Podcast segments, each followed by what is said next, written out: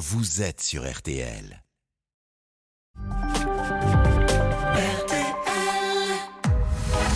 22h, minuit 30. Parlons-nous. Caroline Dublanche sur RTL.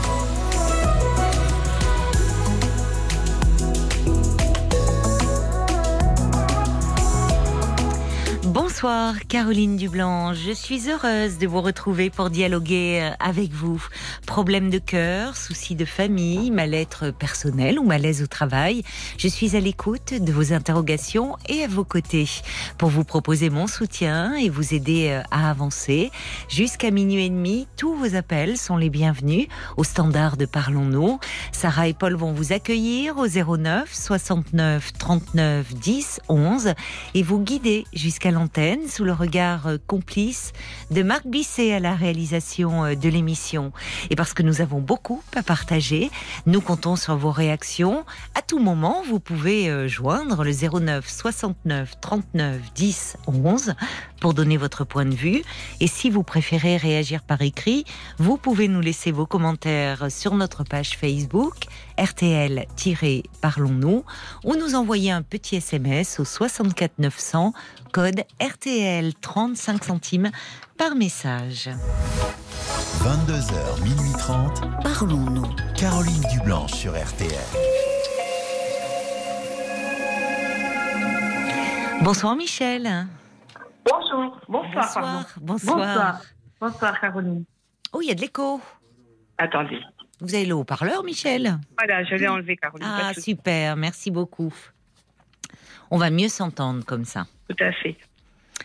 Alors, Michel, vous voulez me parler euh, d'une d'une rencontre euh, Enfin, je vois un cours de danse euh, sur votre petite fiche, là. Vous parlez Oui, d'un cours de danse. c'est ça. Qu'est-ce que vous, euh, vous, vous dansez quoi?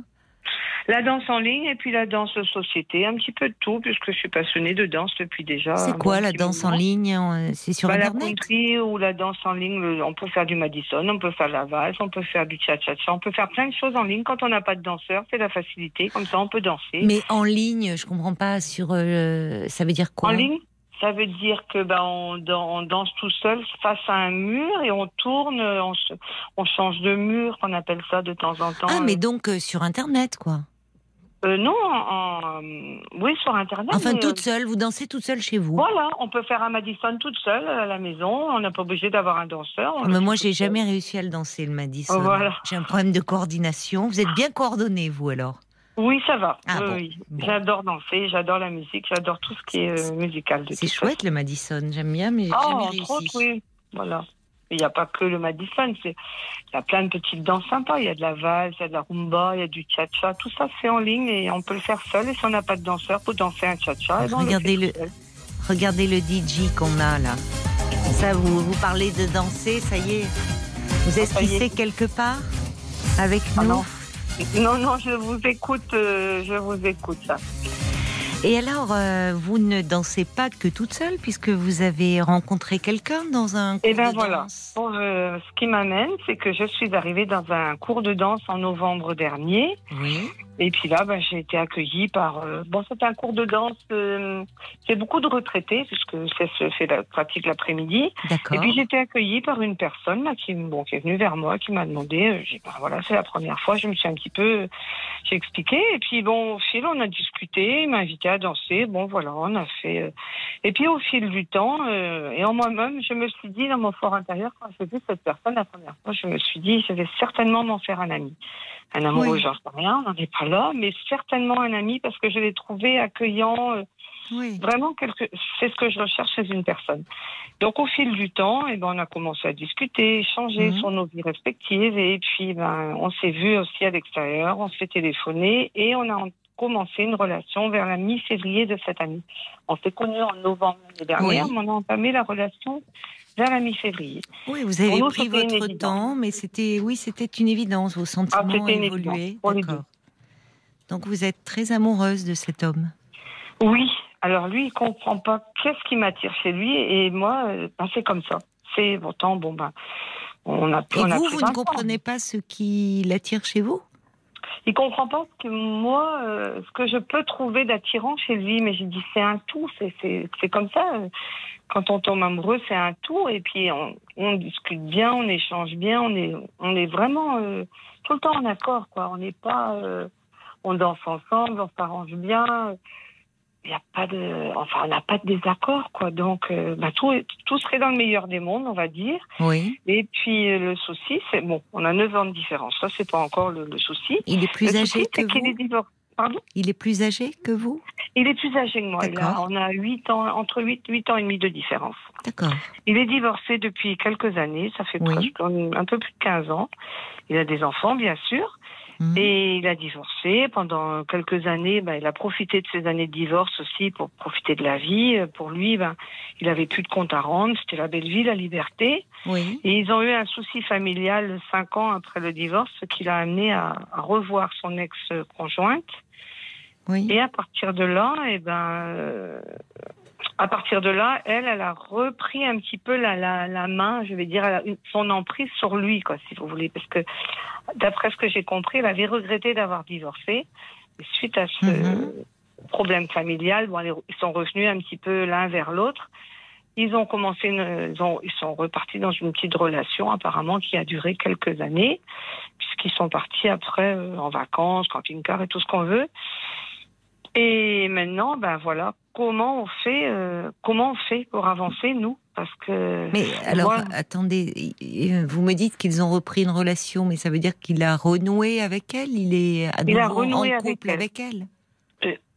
Il m'a dit que c'était pas le couple parfait, puisque bon voilà, euh, voilà, mais ils ont renoué une, une- une relation et puis et puis voilà quoi. Donc, euh, comme elle avait regretté peut-être aussi de, enfin elle avait regretté d'avoir divorcé, ben bon voilà. Tout ça, c'est un petit peu. Oui. euh, ça a duré une dizaine d'années cette histoire. Et puis euh, de l'année dernière, on, euh, peu après le confinement, là, au début 2021, là Oui. ils ont commencé à moins se, se revoir. Et là, ils se revoient euh, un dimanche sur deux. Quand il y a un qui va manger chez l'un, l'autre qui va manger chez l'autre. Enfin, le dimanche après-midi, ils vont se balader. Ils vont dans l'été dansant aussi, mais elle- lui ne danse avec personne d'autre qu'elle. Il n'a pas le droit de danser avec quelqu'un d'autre Elle est très jalouse? Elle est possessive, je pense. Oui, Je pense que c'est plus possessif que jalouse. Je je sais pas. oui c'est un Pour peu moi, lié. Mais dites-moi, euh, il vous en parle beaucoup de, alors, je sais pas, de son ex-femme ou de. Son ex-conjointe, oui, il m'en parle hein, parce qu'il n'a rien à cacher et puis ben, il ne sait pas comment faire pour avancer sans lui faire de mal. Il veut surtout pas lui faire de mal. Mais euh, j'ai dit c'est un peu ambigu parce que ben moi je me situe où euh, dans Ben oui, je comprends. Pour vous, euh, Voilà. c'est pas facile de trouver votre place dans cette de trouver ma histoire. place. Voilà. Alors je. Mais parce que vous, vous êtes en couple avec cet homme aujourd'hui. Non, on a chacun son. Non, parce qu'on se fréquente depuis euh, deux mois et demi, depuis février. Enfin, Oui, voilà. c'est récent. On a. Oui, mais récent. vous, enfin, je, alors je vais dire les choses autrement, parce que après, euh, on n'a pas tous la même notion du couple. Vous êtes amant, Oui, tout à fait. d'accord. Vous- Chacun a son domicile. Je, je Voilà. le vois deux, trois fois dans la semaine. Voilà, tout à fait. Bon, à c'est ce que moi j'appelle modestement être en couple. Mais après, en couple, tout mais- à fait. mais vous, vous me dites finalement, quand je vous ai dit vous êtes en couple, vous m'avez dit non. Oui, c'est vrai. Non, non, c'est vrai. Vous avez raison, Caroline. C'est tout à fait. Ah non, non, je dis pas que j'ai raison. Ce qui m'interpelle, c'est que, comme si vous ne vous sentiez pas, au fond, en couple avec cet homme. Ça rejoint cette à histoire de 100%. place, quoi. Voilà. Oui, je ne considère pas un couple à 100% parce Oui, qu'un couple à comprends. 100%, on va au cinéma, Oui, on va se promener. Je, demande, je, je lui ai dit ne change surtout rien dans ta vie pour le moment. Continue à la voir, aller manger avec elle le dimanche, aller au thé dansant, ça me dérange pas. Mais simplement lui dire que toi aussi tu as une vie à côté et que ben voilà que qu'il reprenne sa liberté entre guillemets quoi et qu'on puisse aller peut-être au cinéma, aller se promener sans se cacher. C'est pas un homme marié hein, donc euh, voilà. euh, c'est pas facile. hein, de... Il en a parlé à deux bons amis à lui, qui des amis proches, qui, le soutiennent, hein, qui, qui comprennent d'ailleurs pas pourquoi cette relation existe toujours, qui, qui soutiennent euh, votre qui le compagnon? soutiennent lui. Voilà, mon compagnon. Oui, il s'est Voilà. mis dans une drôle de situation parce que, au fond, euh, euh, si alors ils ont divorcé, me dites-vous, Oui. et puis suite à un événement familial, ils ont renoué. tout à fait. Et, et là, en fait, ça serait à nouveau se séparer, comme s'il cherche à l'aménager. De quoi Ah, voilà, finalement tout enfin, à fait, tout à fait, c'est ça. Et moi, c'est pas ce que je veux, c'est pas ce que je lui demande. Je lui demande pas de, de, de ne plus la voir du jour au lendemain. Je comprends Non. bien que, voilà, elle a quand même, euh, ben, elle a le même âge que lui, donc on, a, on est deux femmes totalement différentes. On n'a rien de commun toutes les deux. Mm. Moi, je suis quelqu'un de très solaire, très. euh, la vie est belle, quoi. Voilà. Ils vivent ensemble aujourd'hui à nouveau? Non, non, non, Non. non. Ils ont chacun leur logement. Euh, lui Oui. a acheté un appartement, elle est en location. Il lui donne une pension, donc voilà, il suit bien ses Oui, besoins. il, euh, il prend soin d'elle euh, Tout à fait. à cette- de cette façon-là. Vous vivez dans la même ville, euh, tous les trois? Euh, eux vivent dans la même ville. Moi, je suis à pas très loin, une trentaine de kilomètres de là. Ah oui, donc, euh, mais c'est bien quand même, parce que, parce que finalement, vous, vous êtes un peu dans l'ombre. Elle ne connaît pas votre existence. Si, elle, co- elle commence à connaître mon existence, parce que vous savez, dans le milieu de la danse, euh, bon, Oui. les, les personnes qui dansent avec nous, parce qu'on danse dans deux clubs différents, euh, on danse ensemble dans deux, voilà, et les, pers- ben, les gens voient bien qu'on s'arrange. Je me dis, écoute, on va pas pouvoir cacher longtemps. Les gens c'est tellement évident qu'il me dit que, ben, j'ai dit, oui, mais bon, moi je veux pas d'histoire non plus, quoi, voilà. Et, je, et il me dit, je tiens pas à lui faire du mal, mais on ne dit pas de faire du mal. On dit simplement de demander un peu de liberté et qu'elle change, qu'on change pas sa vie comme ça du jour au lendemain, pas au bout de deux mois de relation. On serait ensemble depuis un an, deux ans peut-être. Quand vous dites mois, on ne change pas sa vie, c'est-à-dire que c'est vrai que c'est très récent votre Voilà. votre relation, mais qu'est-ce que vous souhaiteriez finalement? Comment vous aimeriez vous l'avoir évolué cette relation? Bah, Dans un premier temps, peut-être qu'il continue à déjeuner avec elle, euh, voilà. Espacer peut-être après, au lieu d'aller tous les dimanches, aller. euh, Oui, mais vous voyez, vous vous me parlez d'elle et de lui. Donc j'entends que votre difficulté, c'est vrai que c'est pas simple. Peut-être que d'ailleurs, en fait, ma question, c'était plutôt comment vous vous aimeriez voir évoluer votre relation à tous les deux dans Bah, l'avenir? Voilà, bah, déjà, comme on habite un petit peu de distance tous les deux, il peut pas venir ici parce que s'il s'absente la nuit de chez lui, elle appelle sur le fixe pour être sûre qu'il est à la maison. Elle appellera jamais sur le portable pour prendre des nouvelles. Elle Donc- est tyrannique un peu. Elle, Ah le, elle le connaît, son mari, au fond. Elle sait Ah, que oui. c'est. Enfin, il- elle, elle est. Elle le connaît, au fond. Vous voyez, parce que appeler quand même comme ça pour vérifier qu'il est bien Mhm. là. Mhm. Enfin, c'est Alors lui, presque. il a peur de ça. Oui, mais là, là, il y a quelque chose dans euh, dans l'attitude de, de de cet homme qui interroge. Il a peur de quoi, au fond?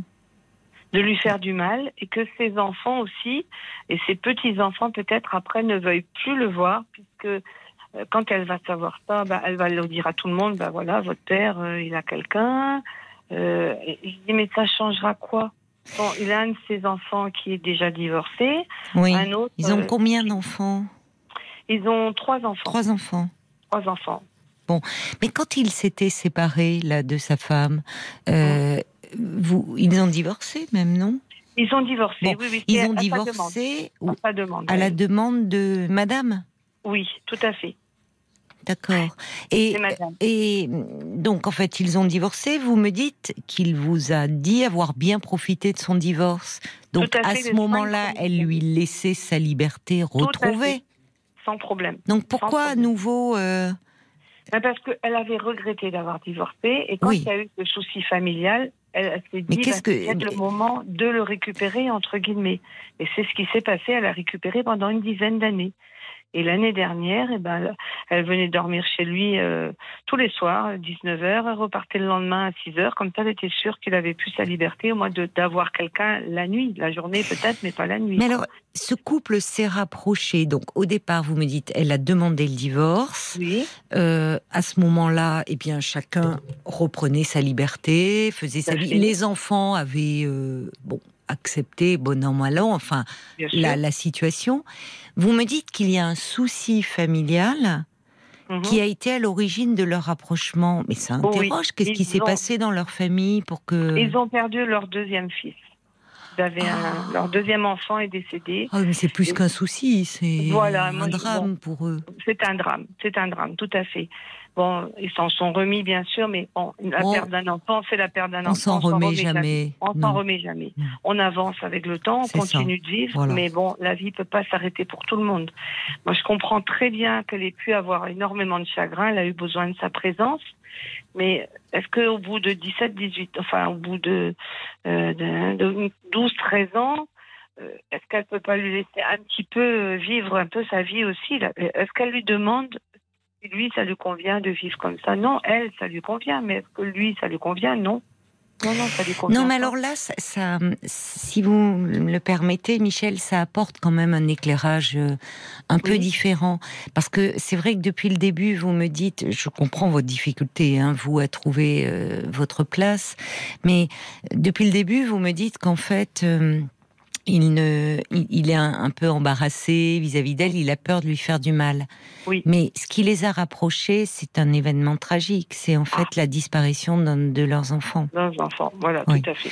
Donc, euh, ils se sont rapprochés bah, parce que parce qu'- parce qu'ils étaient les parents de cet enfant et qu'ils ont fait. été euh, euh, tous les deux Ah, je évidemment. comprends, mais tout à fait, tout à fait. Voilà. Donc ça peut, ça, je pense que en fait, euh, euh, ce qui a repris le pas au fond, c'est c'est le, le couple parental, c'est les parents qu'ils étaient et les parents Oui. endeuillés, et Tout que face euh, à cette perte terrible, parce que bon, Ah la bah mort oui, d'un enfant, ça brutal, en remet jamais complètement. Euh, Aujourd'hui, il ne veut pas euh, la blesser euh, de nouveau. Et c'est vrai qu'il est, il y a quelque chose, euh, un peu d'une, il y a un peu une confusion de registres, mais qu'on peut comprendre. C'est-à-dire que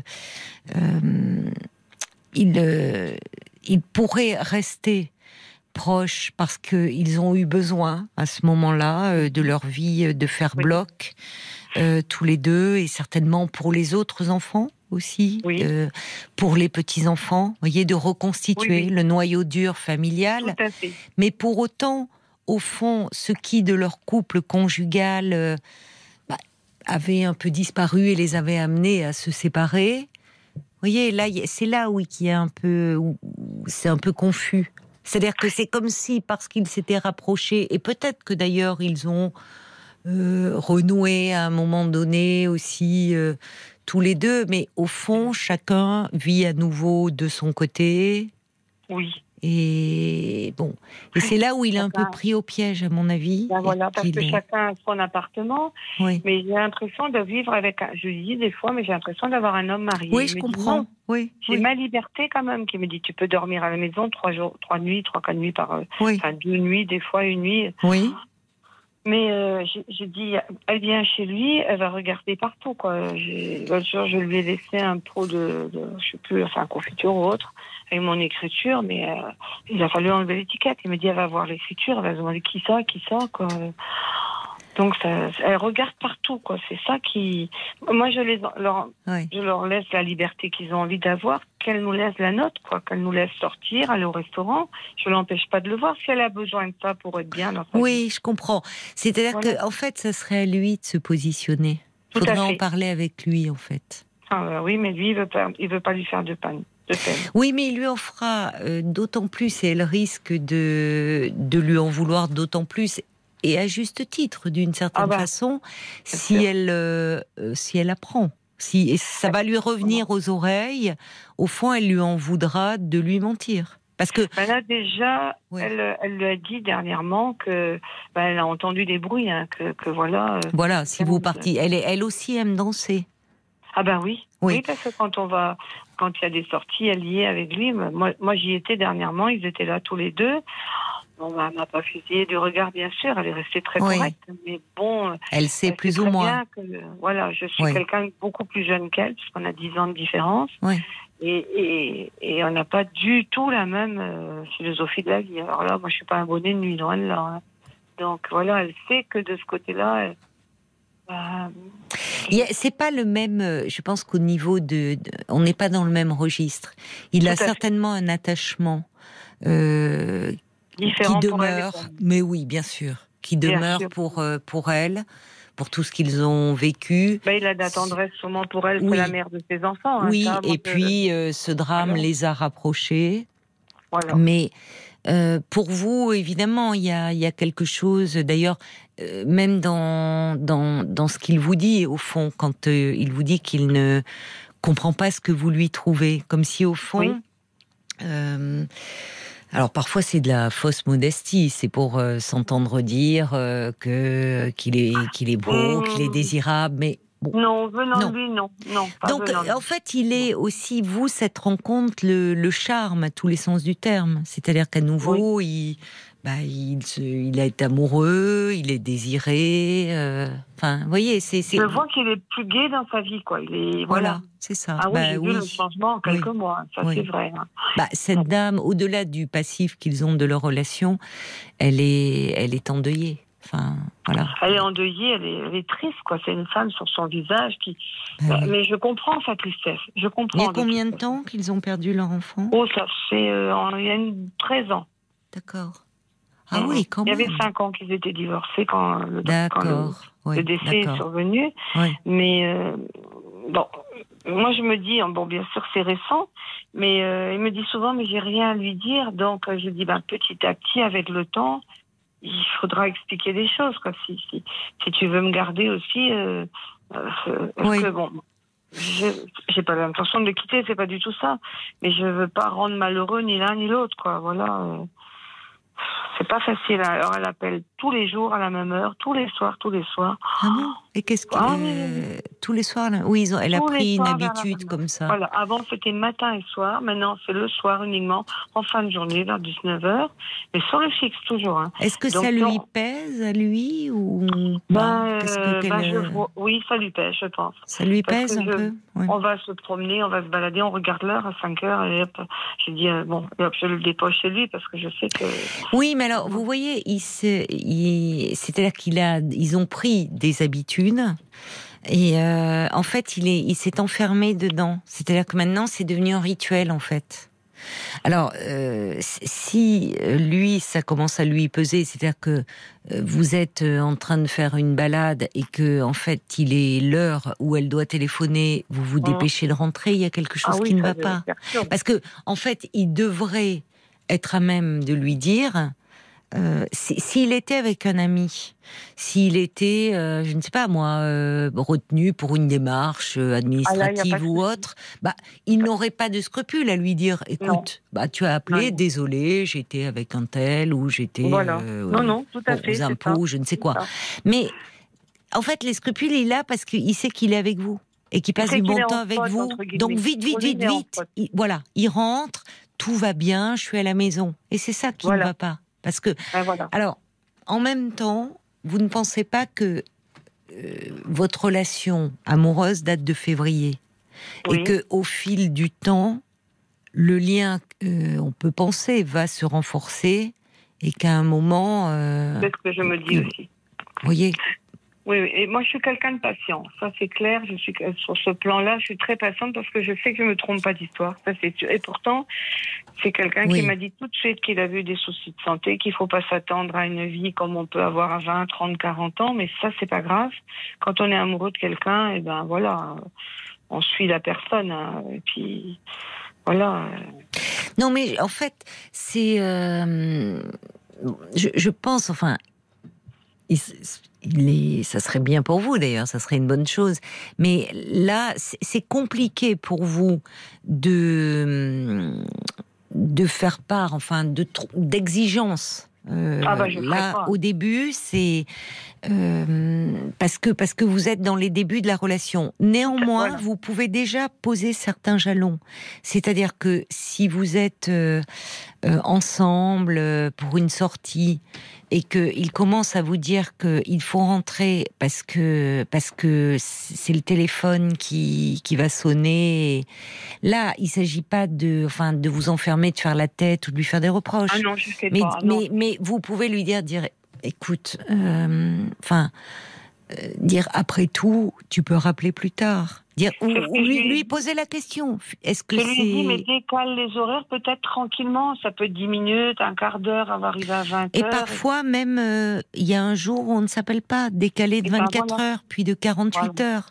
Mais Peut-être. vous- elle ne va pas comprendre qu'il me dit. Donc, parce que pour l'instant, euh, voilà, mais quand elle sera, quand elle saura qu'il y a une relation de, de son côté, là, ben, je pense Ben, que ça va changer. il peut la préparer. C'est une façon Voilà. de préparer le terrain.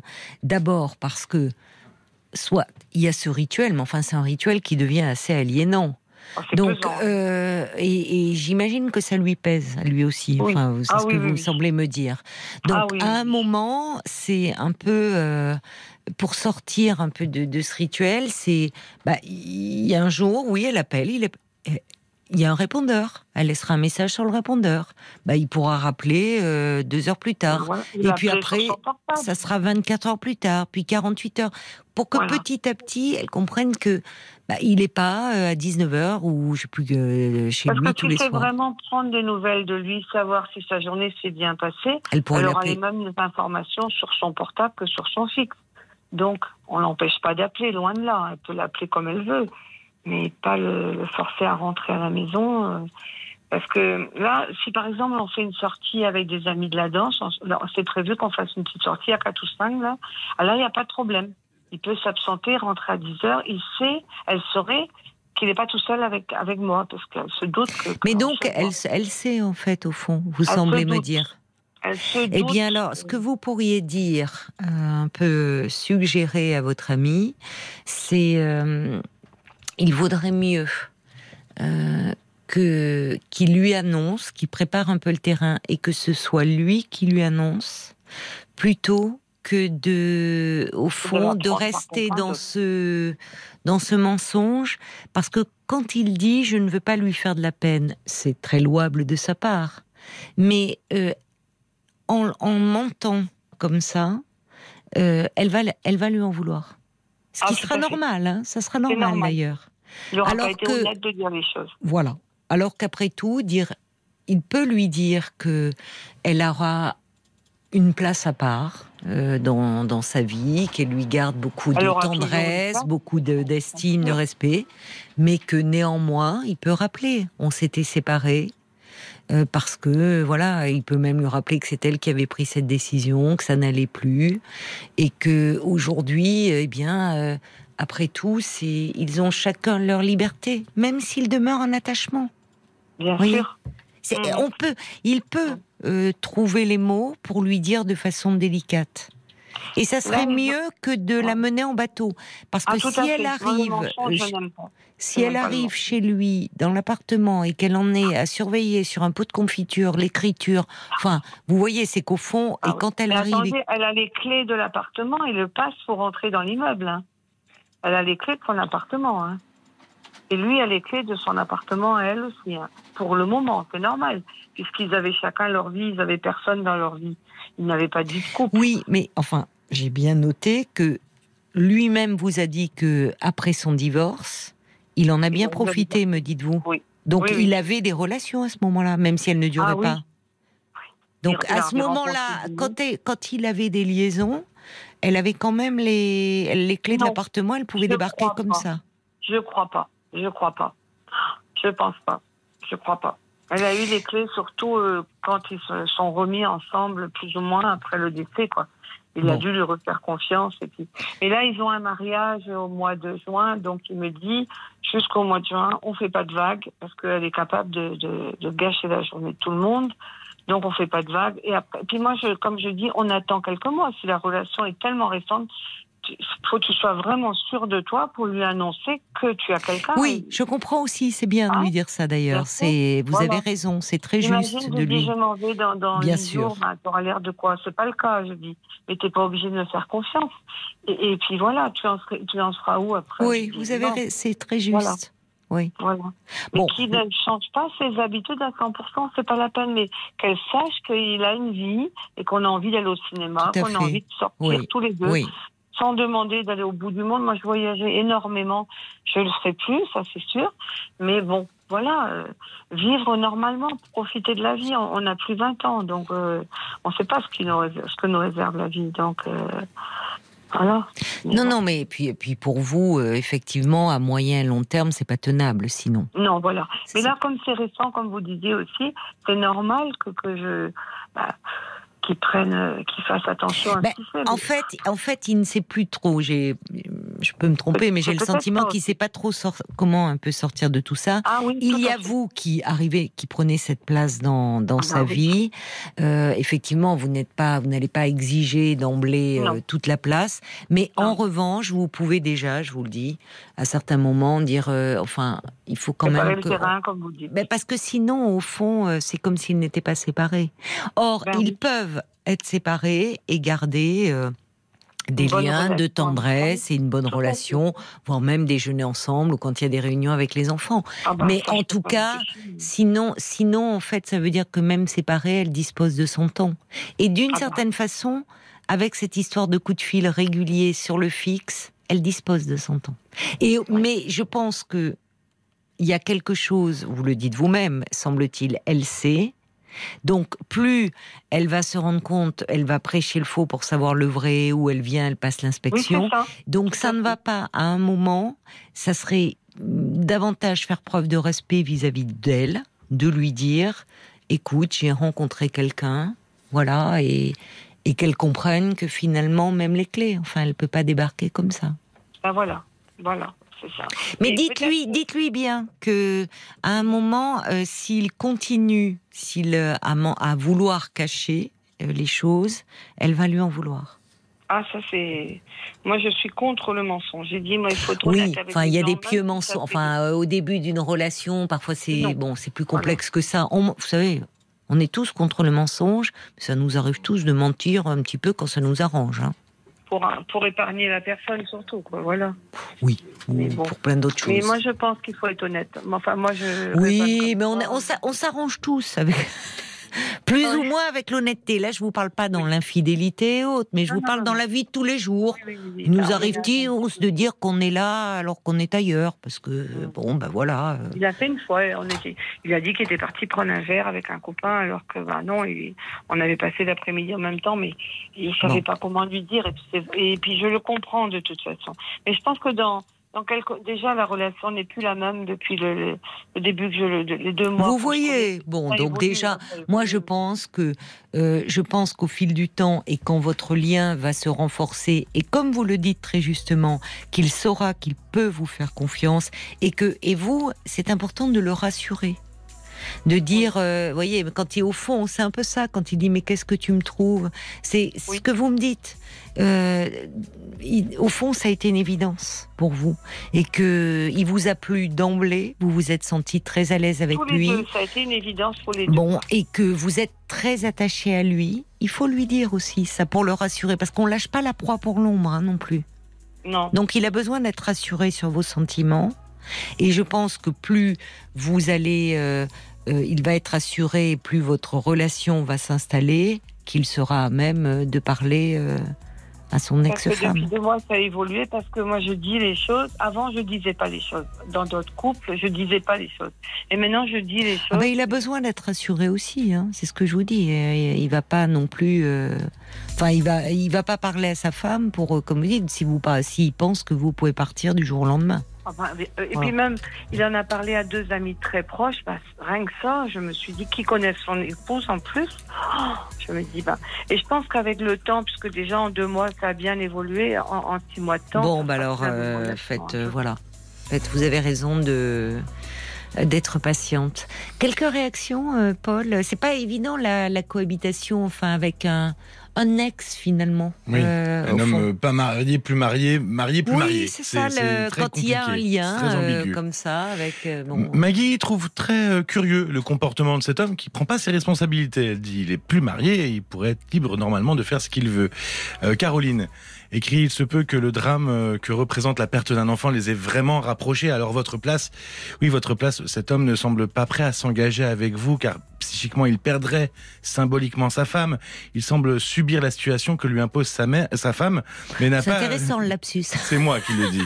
Mais n'a pas liquidé euh, le deuil. Il vous aime certainement, mais son ex-femme ne veut pas le perdre. Votre compagnon reste son pilier. Il semble avoir peur pour elle. Est-ce que elle est particulièrement fragile Elle, c'est ce que pose la question. Euh, c'est. Caroline qui pose cette question.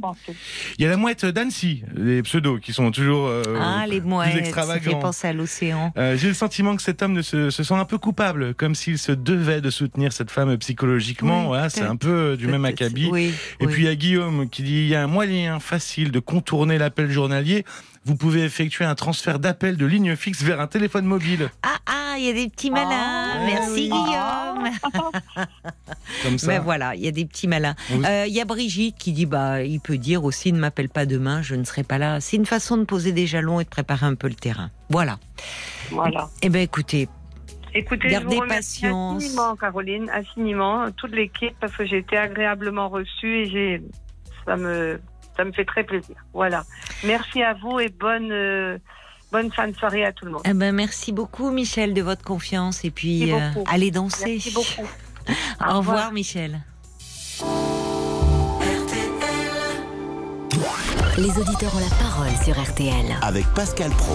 Actualité XXL, venez discuter, argumenter ou contredire du lundi au vendredi. Je vous attends au 3210, les auditeurs ont la parole. 13h, 14h30, juste après RTL Midi. 3210. 50 centimes la minute. À demain On m'a vu dans le Vercors sauter à l'élastique, voleur d'amphores au fond des criques. J'ai fait la cour à des murennes, j'ai fait l'amour, j'ai fait le mort. T'étais pas né. À la station balnéaire, tu t'es pas fait briller. J'ai des gants de crin, zère. Pour un peu, j'ai trempé. Histoire d'eau.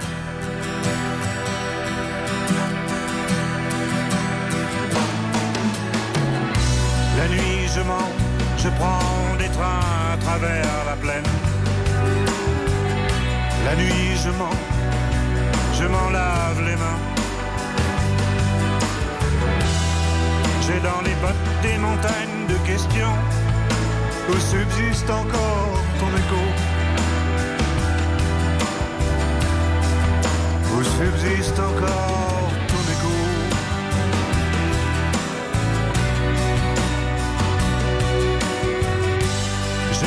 saison dans cette boîte crânienne. Tes pensées, je les faisais miennes. T'accaparer seulement, t'accaparer. D'estrade en estrade, j'ai fait danser tant de malentendus. Des kilomètres de vie en rose. Un jour au cirque, un autre à chercher à te plaire. Dresseur de loulou, dynamiteur d'aqueduc. La nuit, je mens, je prends des trains à travers la plaine. La nuit, je mens,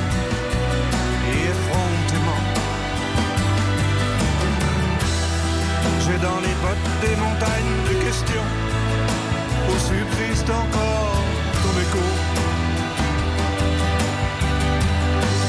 Où subsiste encore ton écho.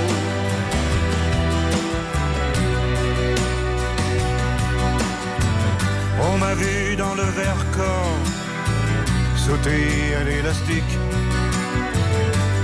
voleur d'amphores au fond des criques. Cour à des murennes, j'ai fait l'amour, j'ai fait le mort. T'étais pas né. La nuit, je mens, je prends des trains à travers la plaine. La nuit, je mens, je m'en lave les mains. J'ai dans les bottes montagnes de questions où subsiste encore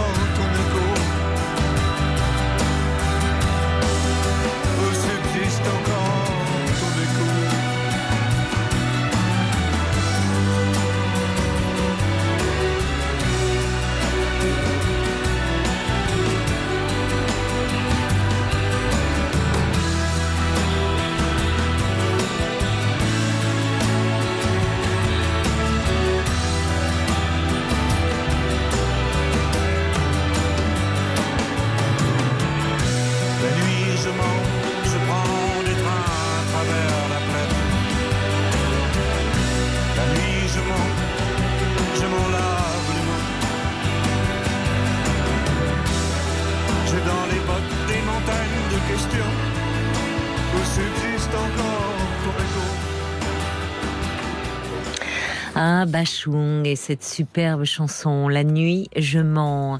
Chanson extraite du coffret euh, 5 CD, 50 ans de chansons françaises, où vous retrouverez plus de 100 tubes RTL des années 70 à aujourd'hui, avec toutes vos chansons préférées. Vous êtes bien sur RTL. Elisabeth II, la série podcast. À l'occasion des 96 ans de la reine Elisabeth II, RTL vous plonge dans le destin incroyable de la souveraine à travers 8 épisodes du podcast Elisabeth II. Sacrée en 1952 à seulement 25 ans, Elisabeth II est le grand témoin de notre époque. De la Seconde Guerre mondiale à aujourd'hui, des mouvements du monde à ses épreuves personnelles, des secrets du royaume à ses secrets de femme, le podcast Elisabeth II vous plonge dans ce destin hors norme. Elisabeth II, le podcast, c'est à découvrir sur l'appli RTL et sur RTL.fr. Jusqu'à minuit 30, Parlons-nous. Caroline Dublanche sur RTL. Et pour me parler, c'est très simple. Je vous invite à appeler au prix d'un appel local le 09 69 39 10 11. Bonsoir Jeanne. Bonsoir Caroline. Bonsoir, bienvenue. Merci. Ben, écoutez, euh, je vais essayer de m'exprimer un peu clairement. J'ai Oui. peut-être besoin de votre aide pour commencer. Euh, Alors, volontiers, je vois sur votre petite fiche que euh, vous avez le sentiment euh, d'être décalé par rapport à vos enfants, comme si... Oui. Oui, je vous laisse Ben, comme si une, il il y avait une connexion qui se perdait petit à petit. D'accord. Ça veut dire que vous étiez jusqu'à présent, euh, vous vous sentiez proche d'eux, euh, très Je- Oui. et que euh, vous vous sentez moins proche depuis quelque temps? Voilà, qu'il y a comme une- effectivement une distance qui, Oui, qui s'est installée. oui. Alors, qui vient peut-être de moi. J'ai. Bon, je pense forcément que ça vient de moi et j'essaye de. Pas forcément d'ailleurs. hein. Oui, mais c'est plutôt dans mon tempérament de, de penser que c'est forcément moi qui D'accord. ne fait pas forcément les, les choses. Il il Vous vous remettez beaucoup en question. en question. Oui. Oui. Et je. Alors Bon, avant qu'on se lance un petit peu dans, dans, dans cette Mhm. introspection, d'essayer de comprendre un peu votre ressenti, euh, vous avez plusieurs enfants donc? J'ai deux enfants, Deux enfants. Deux enfants. D'accord. Euh, garçon, fille, euh, les deux. les deux. Un garçon, une fille. Voilà. Euh, qui ont quel âge aujourd'hui? Ils sont tous les deux dans la quarantaine. Dans la quarantaine. D'accord. Et euh, ce sentiment, euh, de- enfin cette distance qui s'est installée euh, entre vous, euh, vous, vous la ressentez depuis un moment déjà? Oui, je, je la ressens euh, pour un depuis depuis un long moment, Oui. dirons-nous, et pour le deuxième peut-être un peu plus récemment. Quand vous dites pour l'un, c'est le garçon? Oui. Ou c'est plus long, depuis plus longtemps? Non, Euh, oui, c'est pour le garçon que c'est depuis plus longtemps. Alors si on remonte à l'origine, euh, je dirais que je me, bon, je me suis séparée du papa. hein, il, y a, il, y a, il, y a, longtemps, hein, il, y a, il, y a, à peu près 30 ans. Ah oui, donc ils étaient euh, adolescents, enfin enfants. Oui, voilà. euh, Mm.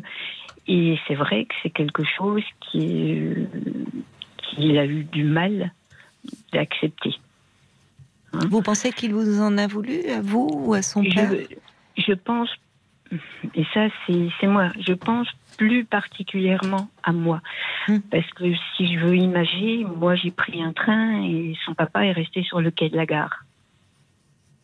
Vous, vous avez refait votre vie? J'avais refait ma vie, oui. D'accord. Vous aviez rencontré quelqu'un? J'avais rencontré quelqu'un, euh, voilà, et puis euh, euh, bon, euh, mon fils, euh, c'est vrai, a eu du mal de Avec cette nouvelle personne, avec son beau-père voilà, avec la nouvelle personne, Oui, et puis ah oui. le, le fait. Euh, et il m'a et il m'a dit quand il était relativement jeune adulte, Oui. euh, il m'a dit une fois, mais, mais très gentiment, mais il me l'a quand Mm. même dit, je n'accepte pas les échecs. Oui, ça veut dire beaucoup de choses, pas forcément. Qu'est-ce que vous vous l'avez pris pour vous cette phrase? Oui, tout Ah à bon? fait. Euh, j'ai vous l'avez entendu comment vous alors? Euh, L'échec Euh, était où selon vous? Ben, l'échec, il était le fait que il y a eu séparation entre son papa et moi. et Parce que vous parliez de cela avec lui alors, quand il vous a Non. dit cela. Non, non, non, non, non, c'était pas au départ la conversation n'était pas axée là-dessus, mais Oui. euh, je ne saurais plus vous dire. Mais à un moment, il y a peut-être eu une passerelle où, où et moi tout de suite j'ai fait une, un renvoi sur nous. Oui. Voilà. Oui, mais c'est un peu votre culpabilité qui s'exprimait là. Parce que Euh, oui, je pense que j'ai, est-ce que c'était un échec vraiment pour vous cette séparation, puisque vous me dites que Non. oui. non, non, elle était. il parlait peut-être d'autre chose aussi votre fils? Alors, euh, oui, peut-être. Peut-être. Mais je n'ai jamais trop. euh, C'est compliqué de parler avec lui. Il est euh, il est quand même très introverti. D'accord. hein. Oui. Il est très introverti. Euh, et puis en même temps, il est très, très. Oui, pudique, si, si je peux dire. Il est en couple lui aujourd'hui? Oui, oui, oui, Oui. il est en couple, Ça se il a bien? des enfants. Oh, il- Oui, oui, très, très bien. D'accord. Enfin, très bien. Moi, ce que, de De ce, que, vous percevez. hein, Mais il a une je- grande exigence vis-à-vis de lui-même alors. C'est compliqué Ah de. Enfin, euh, Oui. personne n'aime les échecs, mais dire je ne les accepte pas, enfin, c'est compliqué parce que après d'ailleurs euh, tout dépend ce que l'on entend par échec. hein. Il y a dans la vie, euh, il y a des voilà, il y a des moments où ça se passe pas comme on l'espérait, Mhm. où on peut chuter, mais on se relève. Enfin, il n'y a pas une vie linéaire. hein. Alors, l'impression, enfin, ça c'est encore mon ressenti, une fois de plus, euh, que, que lui euh, pense, enfin pense, et souhaite et veut une vie très linéaire et a du mal, je ne vais pas dire de comprendre, mais de d'envisager qu'une autre ne peut pas, que d'autres ne peuvent pas avoir une vie aussi linéaire et que alors un jour où j'ai dit tout simplement mais personne ne sait ce que la vie ne lui réserve. Oui, c'est vrai. Mais c'est un peu Alors, angoissant. Oui. Quand on y pense, mais c'est vrai, oui, personne Oui. ne prédit l'avenir. Qu'est-ce qu'il veut alors pour. euh, Oui, Et bon, il n'y a pas eu plus de, de réponses de, de sa part, mais Vous vous sentez, enfin, encore aujourd'hui, vous avez l'impression comme si vous vous étiez senti un peu jugé. euh, oui, tout à fait. vous avez ce sentiment-là encore par rapport à lui? Euh, oui, euh, par moment, oui. Comment ça s'exprime? Euh, mais comme j'expliquais à Paul, il y a des moments, j'ai, il y a, il y a des longs silences entre nous. J'ai l'impression, enfin, c'est pas j'ai l'impression, je n'arrive pas à trouver les mots. Mais qu'est-ce que vous aimeriez lui dire? Ben, avoir une euh, avoir une, euh, un échange. Être plus bien, proche, au fond. euh, Ça vous manque proche, une intimité? ou- Oui et non, ou mettre les choses à plat. ou- Mais qu'est-ce que... ou- Oui, alors c'est ça, moi, j'entends. Qu'est-ce que vous voudriez mettre à plat, au fond Si vous étiez face à votre fils, là, qu'est-ce que vous Ah aimeriez ben, mettre à plat euh, Lui qui, qu'il me dise euh, clairement si les, les, les fois où, enfin, les choses euh, voyez, vous-même, Ou vous je- avez du mal à dire? où je, oui, oui, où je fonctionne mal, où les, les attentes qu'il a pu avoir et auxquelles je n'ai peut-être pas pu répondre. Euh, il y a une, enfin voilà. Donc, je, je n'arrive pas à m'exprimer très clairement et je m'en excuse. Non, non, non, non. Bah, vous ne- non, non. Mais parce que c'est. Parce que parce qu'en fait, je vous sens pétri de culpabilité. Oui. Alors vous me dites, c'est vous êtes, c'est votre tempérament de vous remettre beaucoup en question. Oui. Mais c'est pas anodin aujourd'hui de revenir d'ailleurs sur ce divorce et sur le fait de cette phrase qu'il vous a dit et à un moment vous l'entendez comme un reproche au fond, comme si vous Oui. entendiez des reproches dans ces silences. Peut-être est-ce le cas, peut-être est-ce le cas, peut-être Hmm. pas. Hmm. Vous vous le percevez comme tel. Oui. Oui, je le Qu'est-ce qui vous fait penser que vous n'avez pas été la mère euh, que vous auriez aimé être? C'est-à-dire, c'est à ce moment-là, c'est cette séparation, c'est la nouvelle relation avec cet homme que vous aimez? la- la- au moment de la séparation, euh, euh, bah, il était ado, hein, donc il n'y a pas Oui. eu de. euh, Mais vous me dites, fait- le père est resté à quai. Vous, vous êtes monté dans le train, le père est resté à quai. Oui, Il allait mal? ça. Oui, il a, voilà, c'est ça. Et il avait pris le, il- on leur avait laissé le choix tous les deux de savoir. euh, c'était pas de choisir Oui. entre un papa et une maman. Bien sûr. hein, c'était Oui. de, de choisir leur lieu de vie, dirons-nous. D'accord. Et lui euh, avait dit à ce moment-là, je ne laisserai pas papa tout seul. Oui, Voilà. comme s'il se sentait fragile, comme si au fond Oui, son père avait et- besoin de lui. Voilà. Oui. c'est ça. Pourquoi Il était fragile, votre euh, ex-mari? Euh, Oui, il, a, il était fragile, oui.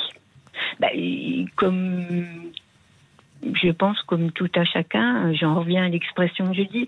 Moi, je montais dans un train, lui, il restait tout seul sur le quai. Mais c'est pas anodin de dire ça. Voilà. Alors, euh, et de dire aussi, je ne laisserai pas papa tout seul, comme si au fond il sentait son père. euh, Enfin, c'est vous qui aviez pris la décision de vous séparer, mais comment Mhm. va-t-il d'ailleurs aujourd'hui, euh, votre ex-mari il a eu, il a énormément de mal à se remettre de, de notre séparation. Hein, Encore aujourd'hui tard. 30 ans plus Encore. tard. Euh, 30 ans plus tard. Ouais. Oui, mais c'est peut-être qu'il allait pas bien déjà. C'est peut-être une des raisons pour lesquelles d'ailleurs euh, vous vous êtes éloigné. Ben, euh, c'est- facile de, de voir la pierre dans le jardin des autres et pas dans le sien.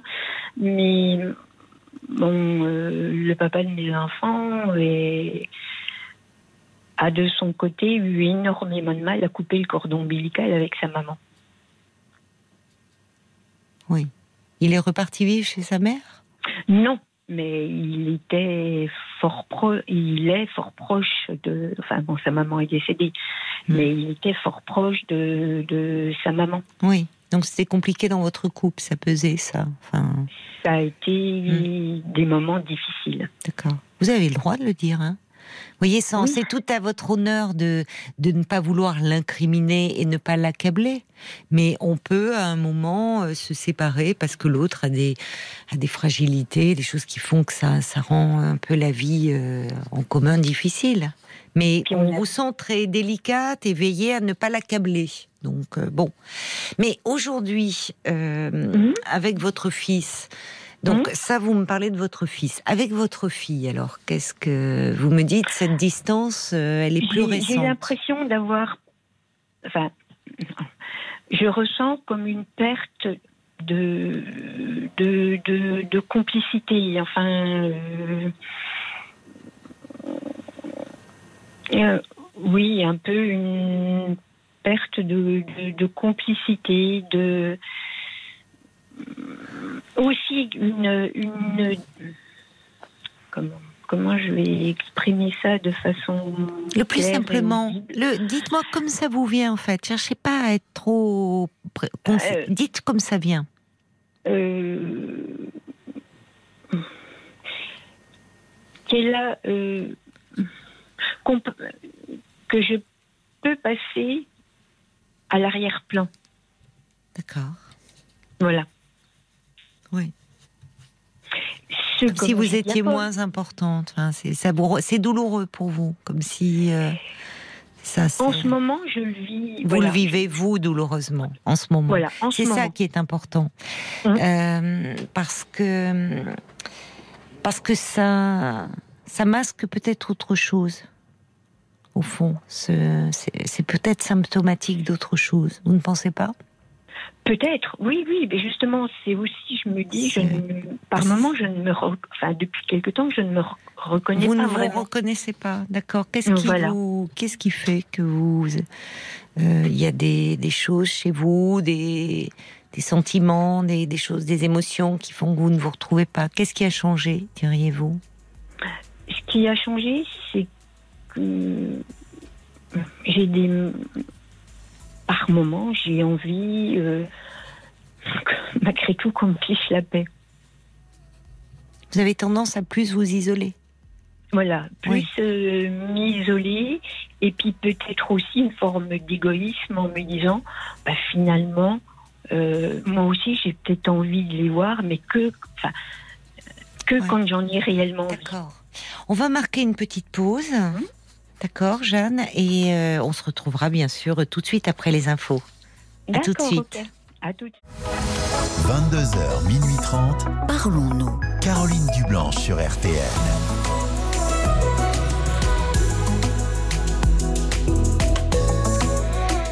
Sur RTL, le soir, je vous propose de vous poser, d'être attentif aux pensées, aux émotions, aux sentiments qui vous traversent. Toutes vos interrogations, même les plus intimes, sont les bienvenues. Et pour me parler, je vous invite à composer au prix d'un appel local le standard de Parlons-nous au 09 69 39 10 11. Et vos réactions sont importantes car elles enrichissent nos échanges à l'antenne, elles apportent un autre euh, autre point de vue. Alors à tout moment, vous pouvez nous envoyer un petit SMS en le commençant par les trois lettres RTL et vous l'envoyez au 64 900 35 centimes par message. Paul se fait l'écho également euh, des messages que vous nous laissez sur Facebook RTL-Parlons-nous. Et puis si vraiment vous vous retrouvez dans une histoire, si vous voulez euh, témoigner de votre soutien à un auditeur, euh, bah, appelez-nous 09 69 39 10 11. C'est du direct et ça sera un plaisir de vous entendre. Mais tout de suite, nous allons retrouver Jeanne. Jeanne, vous êtes Oui. là? Tout à fait, Caroline. Merci euh, d'avoir euh, patienté. Alors juste avant les infos, vous, vous me confiez donc un, euh, un sentiment, un peu une distance qui, que vous trouviez, qui s'était installée euh, euh, entre vous euh, et vos enfants. Et puis, euh, au fur et à mesure de notre échange, vous me dites que vous-même, depuis quelque temps, vous avez du mal à, à, à vous reconnaître finalement. C'est-à-dire que euh, j'ai besoin de rester un peu tranquille, qu'on me fiche la paix. euh, euh, Et, et d'arriver à dire peut-être un peu plus souvent non. À qui? À tout le monde? Euh, oui, enfin pas systématiquement, mais à mon entourage de temps- euh, parce que je le ressens avec mes enfants, mais je euh, je le ressens aussi quelquefois avec, je dirais, mon entourage peut-être, enfin pas peut-être, amical ou. D'accord. Alors j'allais vous demander justement si un peu ce ressenti que vous aviez, vous l'aviez dans d'autres liens. Euh, oui. Amic, oui, également. Oui, également. Euh, pour dire, euh, avoir envie de dire non, mais me sentir obligée de dire oui. C'est-à-dire pourquoi? Vous avez peur de, sinon, euh, que, que l'on vous rejette que... Euh, pas une peur de, de rejet, mais euh, mais tout ça, c'est dans ma tête et c'est mon caractère aussi, certainement, euh, de ne pas répondre à l'attente de l'autre. Alors, moi, j'ai le sentiment, en vous écoutant, justement, c'est important, là, ce que vous dites, ne pas répondre à l'attente de l'autre. Parce qu'au fond, euh, parfois, quand on veille, et je l'entends dans vos mots, vous veillez à ne pas être blessante, vous cherchez le mot juste, euh, cherchant finalement à, à ne, à ne- à ne pas blesser. euh, Vous avez, euh, semble-t-il, beaucoup de tact, et au fond, à vouloir euh, faire plaisir aux autres, ne pas les blesser, être attentionné. Et en fait, vous êtes en train de me dire qu'au fond, ce sentiment que vous avez d'être moins importante, c'est comme si on, vous n'avez pas, vous, beaucoup d'attention, ou en tout cas pas celle dont vous auriez besoin, peut-être. Euh, oui, peut-être, effectivement, euh, je revendiquais peut-être un peu plus, euh, oui, de, de, de l'attention. ou- Oui. Un peu d'attention, oui. Oui, peut-être.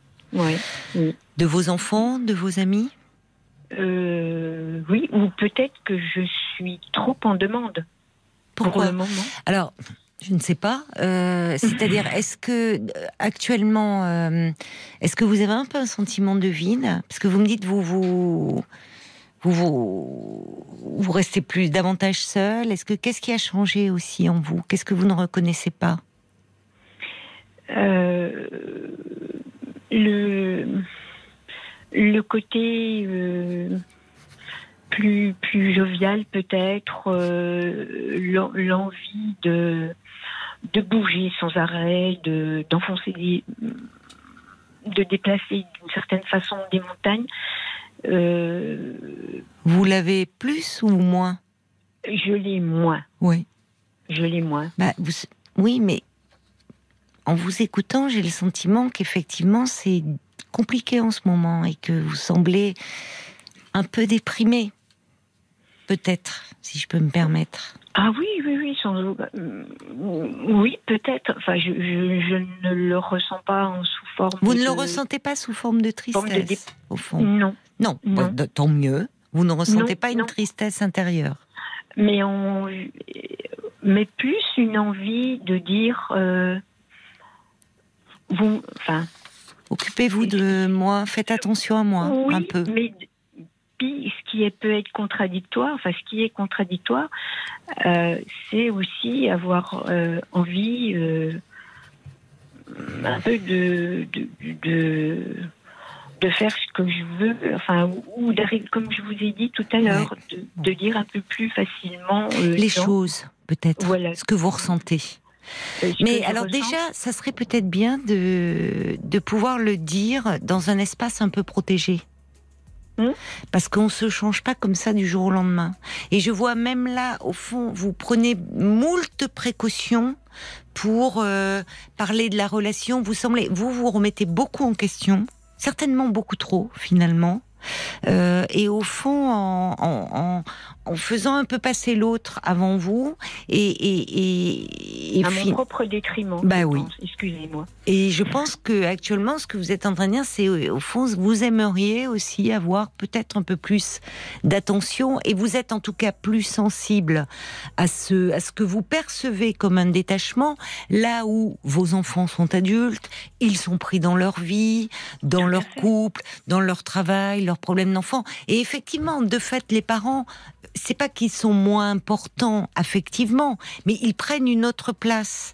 Simplement, ça renvoie aussi au fait que les enfants sont adultes, vous, vous, même si vous êtes encore jeune, vous avancez en âge. Enfin, il y a tout un cheminement comme ça, toute une interrogation qui mériterait, je trouve, à vous écouter, pour peut-être pouvoir justement euh, oser euh, dire ce que vous avez sur le cœur, sans craindre de blesser ou de gêner.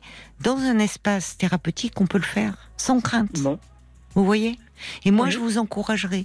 Parce que par rapport à cette gaieté, joie de vivre, envie d'aller de l'avant, de soulever des montagnes et autres, euh, que vous sentez que c'est plus tellement là, eh bien, c'est qu'il y a quelque chose un peu d'un poids là d'un poids sur le cœur, d'un poids dans votre vie, dont il faudrait, à mon avis, je vous encourage à aller en parler pour vous délester un peu. Et vous verrez que vous serez moins, certainement, euh, peut-être moins euh, hypersensible à tous ces petits signes ou absence de signes que vous percevez comme euh, manque d'attention. Et peut-être que vous pourrez, je l'espère pour vous, peut-être pas tout à fait à tort, et que vous pourrez le dire aussi bien à vos enfants qu'à vos amis. Parce que souvent, Mhm. ça va mieux en le disant aussi. Mhm. Après tout, euh, je suis là. Faites un petit peu attention à moi aussi. Donc, commencez déjà par vous-même. Allez en parler. D'accord Bon courage, Jeanne. Merci. Bonne soirée. Au revoir. Parlons-nous, Caroline Dublanche sur RTL. Et cher, et, et ce tube des années 1984, Rivière, que vous venez d'écouter à l'instant sur RTL. RTL. 22h, minuit 30. Parlons-nous. Caroline Dublanche sur RTL. Quelques messages peut-être, Paul, euh, avant d'accueillir Nathalie? Exactement comme Ginette, par exemple, qui ressent la même impression. Euh, comme quoi mes filles adultes et parents également me paraissaient moins proches. Nous devons, nous aussi, faire notre vie sans nos enfants, mais nous étions tellement proches. J'ai beaucoup de mal à vivre sans, c'est comme ça, c'est la vie. Il y a euh, Claire aussi qui vous comprend. Jeanne, ayant des enfants dans la quarantaine, j'ai appris à dispo quand ils le souhaitent, à donner un conseil, si et seulement s'ils le demandent. Leur vie est tournée vers leur famille respective avec des préoccupations très différentes de celles qui ont été les nôtres et de celles qui sont les nôtres aussi après 60 ans. Dit, ah, et puis la plupart des enfants souhaitent que leurs parents aillent bien et ce sur tous les plans. Ils s'en sentent soulagés si euh, donc il faut mieux le dire et puis euh, finalement dire qu'on va pas très bien et peut-être que les enfants seront plus à l'écoute aussi. C'est une chose. Et puis il y a Véronique qui ben pour cette dame euh, qui se sent moins proche de ses enfants, moi j'ai remarqué qu'avec mes enfants depuis la pandémie, les liens ont changé.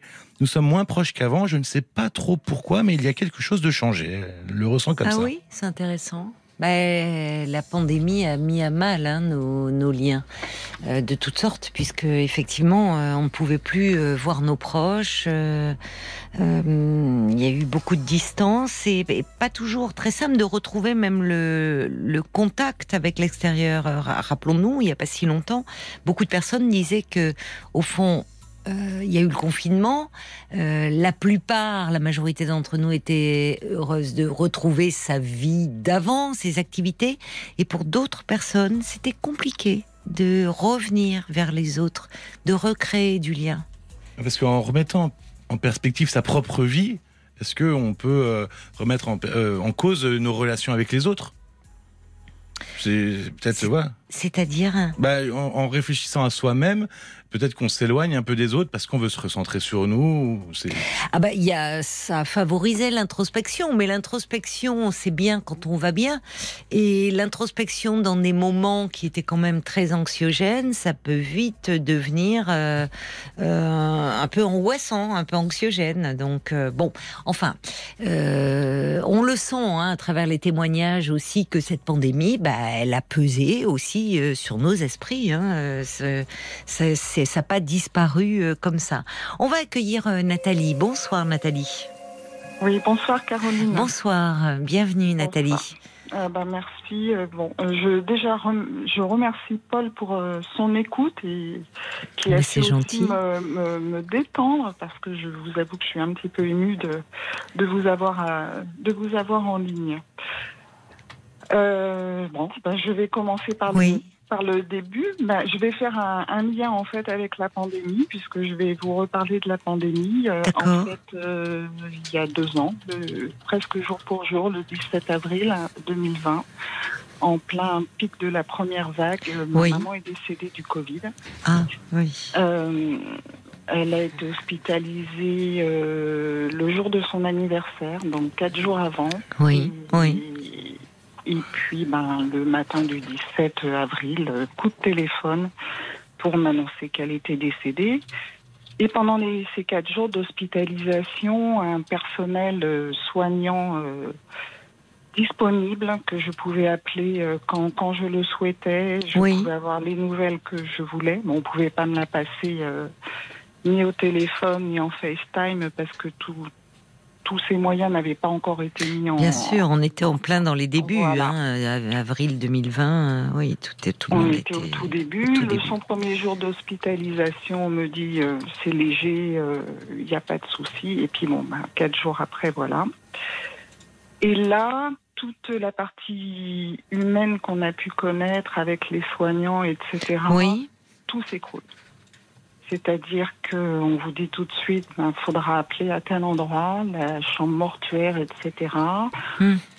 C'est un grand CHU. On me confond avec la fille d'une autre dame décédée. Enfin, bon, je, je vous passe euh, tout le côté déshumanisé.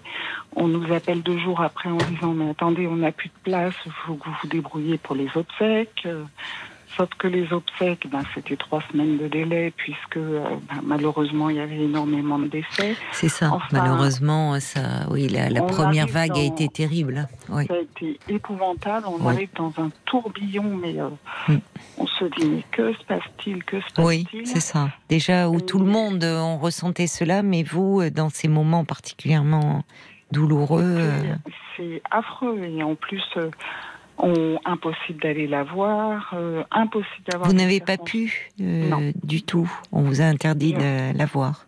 interdit de la voir, interdit d'avoir des circonstances, enfin pas interdit, mais je n'ai jamais pu connaître les circonstances exactes de son décès. C'est-à-dire que je, Ah bon? moi, je suis quelqu'un qui suis toujours dans, peut-être même trop, dans le contrôle et qui a besoin de savoir les choses. Hmm.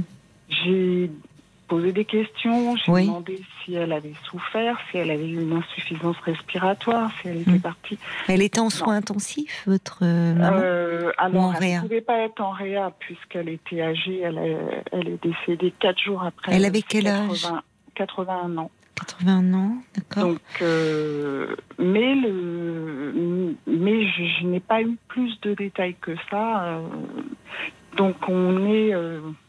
Parce que l'équipe était submergée, en fait, c'est ça je pense. Et je pense qu'ils étaient là vraiment pour les familles. Tant que les malades étaient, euh, étaient que des malades. Oui, c'est ce contraste qui a été rude, parce qu'au fond, ils Voilà. étaient là au moment, pendant ces quatre Tout jours d'hospitalisation. Mm. Mm. Et après, ben, on arrive dans. euh, Mais après, c'est l'organisation, en fait. On est dans le complètement, concret du corps et on n'est plus, vous n'étiez plus dans le Mm. service, en fait, accueilli par les, Voilà. les soignants du service. Oui. Bon, trois semaines après, on nous dit euh, ben voilà, ben vous, vous allez. euh, euh, bon, ma mère avait fait tout le nécessaire et avait dit exactement ce qu'elle souhaitait pour pour ses obsèques. Bon, on n'a pas pu tout faire, mais bon, elle avait elle avait payé son incinération. Oui, elle était très prévoyante. Elle avait, Voilà. mais c- elle vous avait, c'était, il y a une Mm. intention aussi derrière. C'est une façon de vous économiser à tous les sens du terme, au fond. Tous ces, Je Tout ce pense, même si quand elle m'en tout ce qui est si lourd. vivant, euh, je voulais pas en entendre parler. mais Bah, bien sûr, mais c'est, une- c'est quand on est dans la peine de voir tout organisé. euh, elle avait veillé à. Ça, c'était fait, oui, Ouais, c'est vrai. Et puis, euh, on nous a dit ben, que trois personnes autour du cercueil pendant 10 minutes et c'est tout. Ah, ouais. Et là, affreux. Et euh, Trois personnes autorisées. Oui. oui, alors bon, moi j'ai eu deux frères, mais un qui pouvait pas venir, qui lui avait eu un Covid aussi assez important. Et puis on pouvait pas se déplacer à ce moment-là? Ben, avec euh, les attestations, quand il y Ah. a un décès, bon, on Oui, c'est vrai, c'est vrai. J'ai un de mes frères qui est venu, et mon ami et moi. Dix minutes, un cercueil froid. Et puis, euh, là, je ne sais pas pourquoi, dans ma tête, euh, le doute de savoir si c'était bien elle que, qui. Voilà, puisqu'on m'avait Oui. confondu, euh, Je comprends. un doute Oui. incroyable. Impossible d'assister donc euh, à la cérémonie, crémation, cérémonie, tout ça, Oui. rien du tout. Une semaine après, on me rend les cendres. On me dit vous avez un an pour décider ce que vous en faites. C'est passé deux ans, j'ai toujours rien décidé, puisque moi je me, pour moi c'est même pas elle. Hmm. Je, je n'ai pas mis de point final, je n'ai Oui. pas dit au revoir, etc. Et euh, avec une histoire familiale très lourde et un cap où justement euh, je commençais un peu à me sentir prête pour évoquer avec elle euh, les sujets qui pourraient le fâcher sans doute, mais bon, tout, toute Une histoire difficile, une relation difficile avec Très- votre mère? Très compliqué. Très compliqué. compliqué, en fait, un contexte familial très compliqué, euh, une enfance très très difficile, on va dire, où on n'a pas eu une mère qui nous a aimés, qui nous a choyés. euh. donc mes frères, eux, ont choisi euh, ben, de couper les ponts, c'est-à-dire que ça Oui. fait euh, 40 ans qu'ils ne l'avaient pas vu. Oui, à ce point-là. Ah oui. Mais il y en a un qui est quand même venu à ses obsèques. Pour moi, Ah, il est venu pour être auprès de vous. c'est pour, c'est pour toi. Et pour toi. Oui, parce que vous, Et vous avez gardé des liens proches avec vos deux frères. Moi, j'ai gardé des liens proches avec mes frères Mm. et avec ma mère. euh, au départ, je dirais des liens par obligation parce que ça me faisait mal que mes frères aient coupé les ponts. Donc euh, voilà. Ensuite, j'ai eu un enfant, donc je me suis projetée en me disant mais je ne supporterais pas que mon enfant coupe les ponts avec moi. Donc je me suis dit je pourrais pas lui faire ça, même si j'ai beaucoup de ressentiment. Mm. Et puis ensuite, bah, les choses se sont installées dans un train-train de euh, aller boire le thé euh, le plus souvent possible euh, avec elle, puisqu'en plus on était pas très éloignés en distance, etc. Mais où euh, il n'y avait pas de dialogue, c'est-à-dire que j'arrivais, euh, je m'asseyais, me préparais mon thé, euh, me caressait mon petit chien, etc. Euh, On parlait du chien et euh, des infos et je repartais. Oui, oui. C'était un peu comme un cérémonial, une chose que je ça. me sentais parfois obligée de faire. Et puis, une fois, deux ans avant son décès, j'avais commencé à essayer de lui dire les choses et puis je n'étais pas arrivée. Et là, je sentais, peu de temps avant la pandémie, Hmm. que ça commençait à se décanter, et qu'on allait peut-être pouvoir en parler et que j'allais peut-être pouvoir lui dire à quel point, voilà, je, je- il y avait des, des- des choses qui avaient été compliquées et que qu'il fallait qu'on en parle et qu'il fallait qu'on essaie de, de parce qu'il fallait que j'avance. Vous en aviez parlé, vous euh, Je pense à, enfin, d'une euh, en thérapie ou pour que vous vous sentiez prête à ce moment-là, en parler? Qu'est-ce qui faisait que vous vous sentiez prête au moment où elle est? Euh, un- en fait, c'était ma mère avait énormément de conflits avec beaucoup de personnes. C'est, euh, D'accord, d'accord. je sais pas pourquoi, c'était son mode de fonctionnement. Hum, C'était, hum. c'était les voisins, c'était ses frères, c'était ses Oui. c'était sa mère, enfin c'était tout le monde. Et euh, à l'occasion d'une fête de Noël, elle, a- je connaissais ce mode de fonctionnement et je faisais tout pour l'éviter, euh, notamment vis-à-vis de mon fils, pour, pour essayer de faire en sorte qu'il connaisse pas trop. euh, Oui, d'accord. Vous vouliez le préserver, cette oui. voilà.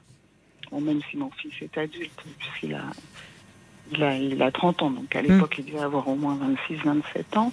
Et à, à l'occasion d'un Noël, j'ai senti euh, que qu'elle cherchait à créer un conflit entre mon fils et moi. Et ça, ça, ça m'était insupportable. Ah oui. Et là, effectivement, ça a été le, le déclencheur où je lui ai dit, après je m'en suis horriblement voulu parce que euh, jamais je n'avais osé lui tenir tête, mais où je lui ai dit, tu, n'y arriveras pas. Tout ce que tu as fait entre mon fils et moi, tu n'y arriveras pas. Et après cette scène, qui, qui pour moi avait été quelque peu violente, euh, même si c'était qu'en parole, Oui, Euh, c'était plus en- intérieurement, certainement, que Voilà. ce que vous avez dit. C'était plus la violence que vous ressentiez intérieurement. De... Oui, et puis surtout d'avoir osé à plus de, à plus de 50 ans euh, dire quelque chose et Oui. quelque part me révolter. Oser, oser dire. Oui, vous choses. parliez d'autre chose. c'est-à-dire, je- Vous supportiez Ouais. plus ce mode de fonctionnement d'opposer les uns et les autres. Ouais. Bon. Et après cette scène, j'ai réfléchi et je me suis dit, mais ah, il faudrait, il faudrait que tu, que tu lui expliques pourquoi tu lui as dit. Oui. Elle vous a pas demandé d'ailleurs, parce qu'au fond, c'est vrai dire tu y arriveras pas. Soit ça voulait dire qu'elle savait de quoi vous parliez, ou finalement dire de quoi tu parles au fond. Non. Non, elle m'a- Non. On était dans une, on est dans une famille dotée de, hein, il y a Oui. énormément de Beaucoup de non-dits, de- beaucoup ouais. de non-dits, voilà. Ouais. Et donc elle m'a pas demandé. Et vous n'en avez jamais reparlé. Et je, je n'ai jamais- et je me promettais tous les dimanches quand j'allais boire le thé de me dire il faut que je lui dise, il faut que je lui dise. faut Oui, mais en même temps, vous voyez à quel point c'est difficile à dire. Aujourd'hui, vous dites parce qu'elle n'est plus là, et c'est dur pour vous parce que vous dites j'étais sur le point 2, mais au fond. Euh, ce qui est bien, c'est que vous ayez réussi, vous, à identifier ce qui se passait et à prendre de la distance. Je ne sais pas si le fait de, de mettre des mots, d'en parler à votre mère, au fond, aurait apporté euh, une quelconque, euh, un quelconque changement dans la relation Était-elle à même, au fond, de d'entendre? Vous voyez? Pour parler, pour dire, il faut avoir quelqu'un en face qui est prêt à écouter. Oui, sans- je pense que sans doute. Mais ce que je n'explique pas justement, c'est de ressentir un tel manque. C'est, je pense à elle tous les jours. Oui. Je, je- je ressens un manque qui. En fait, je me dis, mais quelque part, je- malgré tout, je l'aimais parce que Oui. je ressens un manque épou- un- Mm. affreux et je me dis, j'aurais Mm. tant aimé être là dans ces derniers moments. J'aurais peut-être tant aimé, peut-être même lui dire que je lui pardonnais alors que tout n'avait vraiment pas été simple. Mm. Et, et je, je- je- je me trouve dans un paradoxe, dans, dans, dans quelque chose où, Oui, je comprends. quelque part, l'impression d'avoir des comptes à régler, Mm. qui ont et pas de point final, et Oui. d'un- autre côté, me dire, mais, mais, mais, mais, mais mon Dieu, qu'elle me manque. Oui. C'est c'est la mère euh, euh, la mère idéale qui vous manque en fait. C'est et le, manque est d'autant plus grand. C'est c'est- en fait, je comprends que vous trouviez cela paradoxal, mais vous savez, en clinique, euh, le, le deuil euh, d'un parent est, est beaucoup plus compliqué quand on n'était pas proche avec ce parent. Parce qu'il y a tout ce qui a manqué qui ressurgit. Et qui ressurgit avec euh, le fait qu'on est confronté là à quelque chose d'irréversible. Du vivant du parent, on peut toujours se dire ça peut s'arranger. Il est possible que l'on se rapproche. Ce que vous dites d'ailleurs à travers ces derniers moments.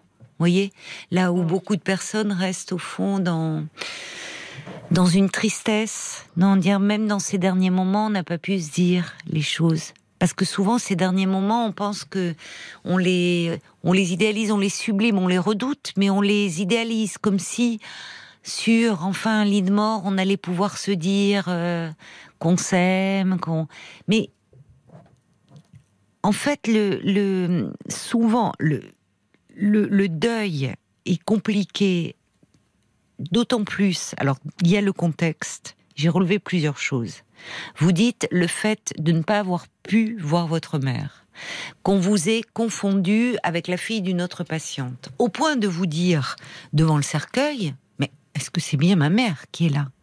Ben, Ça, euh, beaucoup, de, enfin, c'est revenu assez souvent dans la bouche des, des personnes qui ont perdu un proche pendant cette pandémie et qui, comme vous, n'ont pas pu non seulement aller à l'hôpital dans les derniers instants, mais n'ont pas vu le corps, n'ont même pas pu donner de vêtements. Vous voyez, le choix des vêtements pour où finalement on se retrouve face à un cercueil et ça donne une impression d'irréalité. Déjà la mort euh, dans, dans sa brutalité, il y a toujours quelque chose qui nous pétrifie, euh, euh, même si, même parfois dans des cas de, de longue maladie, il y a un moment où ce, quand la, quand la mort arrive, il y a toujours une forme de sidération. Mais là, d'autant plus qu'en fait, vous quittez une personne, vous parliez du cérémonial du thé, où vous allez, qui est dans sa maison, euh, qui et on vous annonce elle est hospitalisée, puis quatre jours plus tard elle est plus là, et en fait vous voyez un cercueil. Mm. Donc il y a quelque chose qui est irréel et au point d'être, c'est même pas, enfin ça pourrait faire penser à un déni. Au fond c'est pas elle qui est dans le cercueil. Vous voyez, il y a une forme de c'est pas elle. Mm. Mm. il y a déjà les conditions euh, dans lesquelles elle est décédée qui compliquent beaucoup votre travail de deuil. Et puis, il y a le lien que vous aviez avec votre mère. Ce lien, au fond, qui a été un lien douloureux. Parce que euh, fait de... Elle vous, elle vous manquait déjà de son vivant, au fond. Ce qui vous manquait, c'était cette proximité et ce qui vous fait dire que oui, vous l'aimiez, parce que on peut, euh, vous étiez en attente, en fait. Vous restiez, vous demeuriez en attente que quelque chose se passe et vous rapproche et vous permette d'être plus proche d'elle. Non, mais c'était tout à fait ça. Et tout ce qui n'a pas Mm. été vécu, finalement, c'est comme tout ça, vous, ça vous avait été volé. Alors, dans les faits, euh, personne ne peut le dire, mais vous savez, je, je pense que quand vous dites ça ne, ça- ça, il y a quelque chose qui ne sera plus possible aujourd'hui. Je reste avec tout ça que je ne peux pas dire. Si. Il est possible euh, justement là de d'en parler ou même peut-être euh, à travers une lettre. D'ailleurs, il peut y avoir quelque chose de, symbolique, de fait. Pourquoi beaucoup de personnes qui ont perdu un proche pendant la pandémie, euh, les, enfin les, dans les différentes religions, que ça soit les prêtres, les rabbins ou les imams, ont été sollicités pour faire des alors moi je vais dire dans du coup je vais inscrite dans une religion catholique des messes mais enfin vous voyez des pour célébrer euh, rassembler au fond les proches. Euh, c'est-à-dire qu'il y a on a besoin en fait d'humaniser la disparition. On a besoin de rituels. Et vous avez été privé de cela. C'est possible de le faire peut-être après. C'est possible à travers quand il y a ce que vous n'avez pas pu dire parfois de dans une lettre comme une lettre que vous écririez à votre mère, même si vous ne lui envoyez pas, mais quelque chose euh, qui peut euh, être couché sur le papier. Et puis, ce lien peut aussi euh, se travailler à un moment, être mis en mots avec un thérapeute. C'est pour ça que je dis souvent, quand on a une relation euh, comme ça, euh, qui est douloureuse, qui est compliquée avec un des parents, il vaut mieux travailler sur le lien du vivant du parent. Quand bien même on a pris la décision de s'en éloigner pour des raisons, euh, euh, pour des raisons légitimes souvent, parce que ou plus exactement parfois parce qu'on n'a pas d'autre choix, parce que c'est pour se protéger, parfois c'est une question de survie aussi psychiquement. Mais c'est important de travailler sur ce lien parce que sinon, vous savez, ça je l'ai entendu beaucoup de fois, et on le sait en clinique que euh, tout ce qui a manqué du vivant du parent, il ressort avec une intensité encore plus douloureuse au moment de son décès. Parce que là, on est confronté à un impossible, à plus jamais. Et ça, c'est douloureux. Et donc, le manque, il est vraiment ravivé. Alors, évidemment, perdre un parent avec qui on a eu une relation de qualité, de tendresse, bah, c'est douloureux. Je vais, bien sûr, il y a le chagrin. Mais on peut d'autant plus intérioriser sa présence que l'on peut se raccrocher à un lien qui a été tendre et qui, au fond, perdure au-delà de sa mort. Parce que la personne n'est plus là, mais tout ce qui a été, qui a fait le lien, il, est il reste, demeure toujours vivant en nous. Quand ça n'a pas été le cas, et quand le lien est, est soumis à, à interrogation, à douleur, eh ben tout se réveille. Et c'est ce que Oui. vous êtes en train de vivre. C'est pas paradoxal en fait. Et puis on s'en veut aussi, parce que, que- souvent lorsqu'on lorsqu'on pense aux personnes euh, décédées, on, on pense au beau moment et on idéalise la Oui. personne. Et parfois, moi, le- comme je pense à elle, mais véritablement quotidiennement, parfois je m'en veux de penser euh, mais Oui, mon Dieu, tu m'as fait ça, mais mon Dieu, tu Oui. m'as fait subir telle chose. Je me dis, mais je me, je me trouve cruelle. Je me dis, mais, mais- je me dis, t'as pas le droit. Tu, tu, ah si, moi tu je. t'idéalises pas, t'as pas le droit. Si, mais, euh, mais parce que oui, il y a cette idéalisation de la personne disparue, c'est vrai. Euh, Souvent, les morts, on les trouve toujours formidables. ben on oui, trouve que ça a été toujours et on ne on ne retient de la personne que euh, les bons moments, les, les bons aspects de sa personnalité. Alors forcément, il y a eu aussi des aspects de la personnalité qu'on aimait moins, des choses qui ont pu nous décevoir ou nous faire souffrir. Donc oui, j'entends ce que vous dites, comme si euh, euh, vous vous perceviez entre guillemets comme une mauvaise fille, ou, alors que votre mère n'est plus là, d'avoir des pensées négatives à son sujet. Oui. Mais en fait, c'est c'est votre lien que vous réinterrogez. Donc il n'y a pas lieu de vous en vouloir. C'est ce lien. Et à travers ça, il y a aussi l'amour que vous exprimez. Parce que si, si c'est si douloureux, si vous pensez à elle tous les jours, si euh, au fond vous ressentez ce manque aussi intensément, ça montre à quel point vous étiez resté en attente vis-à-vis d'elle. Et derrière cette attente, il y a, il y a un amour déçu, mais il y a un amour déçu. Et, et pour ne pas rester, euh, pour déjà c'est douloureux, pour ne pas en plus vous en prendre à vous-même, voyez, et, et pour euh, euh, sortir de cette culpabilité, vraiment, ça serait bien que vous en parliez à un, à un psy, parce que lui pourra vous comprendre, pourra comprendre à quel point c'est compliqué pour vous en ce moment. Et en parlant de ce lien, de ce lien à votre mère, euh, de ce qui vous a manqué, eh bien, euh, vous allez trouver une forme d'apaisement. Parce que, au fond, votre mère, moi je ne sais pas pour quelle raison, mais vous me dites, le lien était compliqué avec tout le monde, Hmm. avec la famille, avec les voisins, avec. Et souvent, quand on est dans ce lien-là, ou finalement dans un dans un rapport agressif aux autres, ça témoigne euh, de d'une frustration. Ça témoigne aussi là aussi de quelque chose qui n'a pas été euh, d'attentes qui n'ont pas été satisfaites. Et paradoxalement, derrière de l'agressivité, il peut y avoir une demande d'amour. Ce qui est la plus mauvaise façon de s'y prendre, évidemment. Hein, quand on, bon, euh, euh, d'aller, euh, euh, si on se montre agressif, on reçoit de l'agressivité en retour. Mais cette agressivité peut être en fait une demande d'amour, une demande d'affection. Et moins elle est comblée, vous voyez, il y a des histoires. Et bien plus la personne devient euh, agressive, acariâtre, euh, tyrannique, euh, bon. Et il y a des choses qui peuvent se répéter. Finalement, je ne sais pas quelle est l'histoire de votre mère.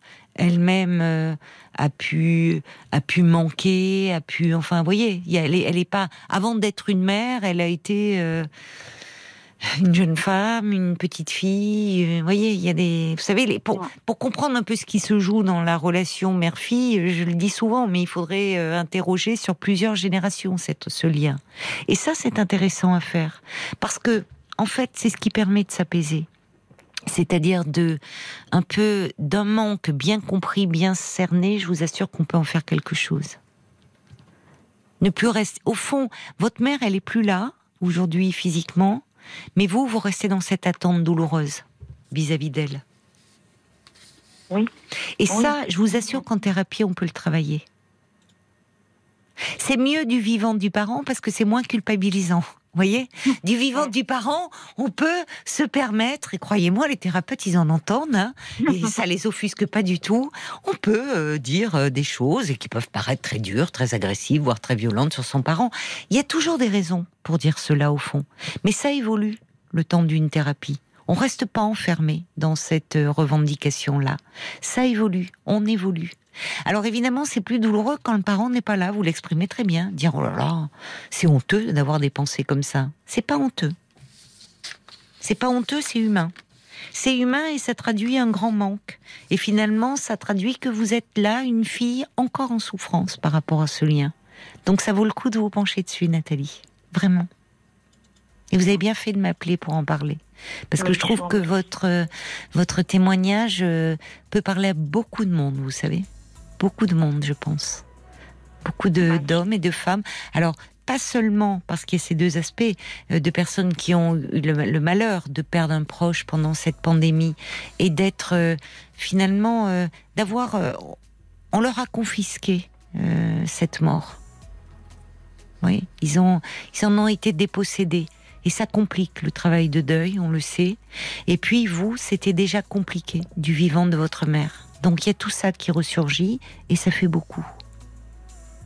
Donc euh, vraiment faites-vous accompagner. Vous voyez, quand le deuil comme ça euh, devient douloureux, lancinant, c'est important d'aller en parler. Je vous dis pas de faire une euh, psychanalyse, hein, une thérapie pendant des années, d'avoir un accompagnement pendant quelque temps avec un professionnel. Entendu. D'accord? Oui.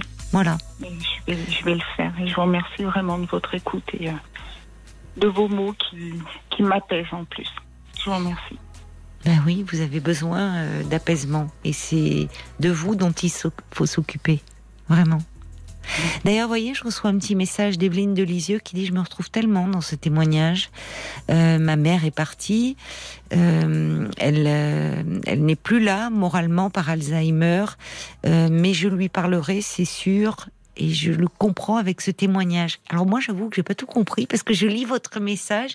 C'est intéressant d'ailleurs parce que finalement, ma chère Evelyne, je, je, je, je comprends pas si elle est plus là ou si elle est toujours là, mais absente euh, du fait de la maladie d'Alzheimer. Ça aussi, c'est douloureux. C'est vrai, ces maladies qui font que euh, la personne est là physiquement, mais déjà absente. Il y a un deuil à faire du vivant de la personne.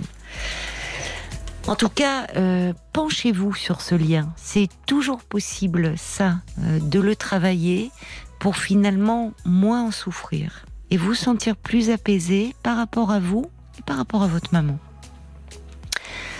Bon courage, Nathalie. Merci beaucoup. Merci. Au revoir. revoir. Jusqu'à minuit 30, Caroline Dublanche sur RTL. parlons-nous. Jusqu'à minuit 30, Parlons-nous.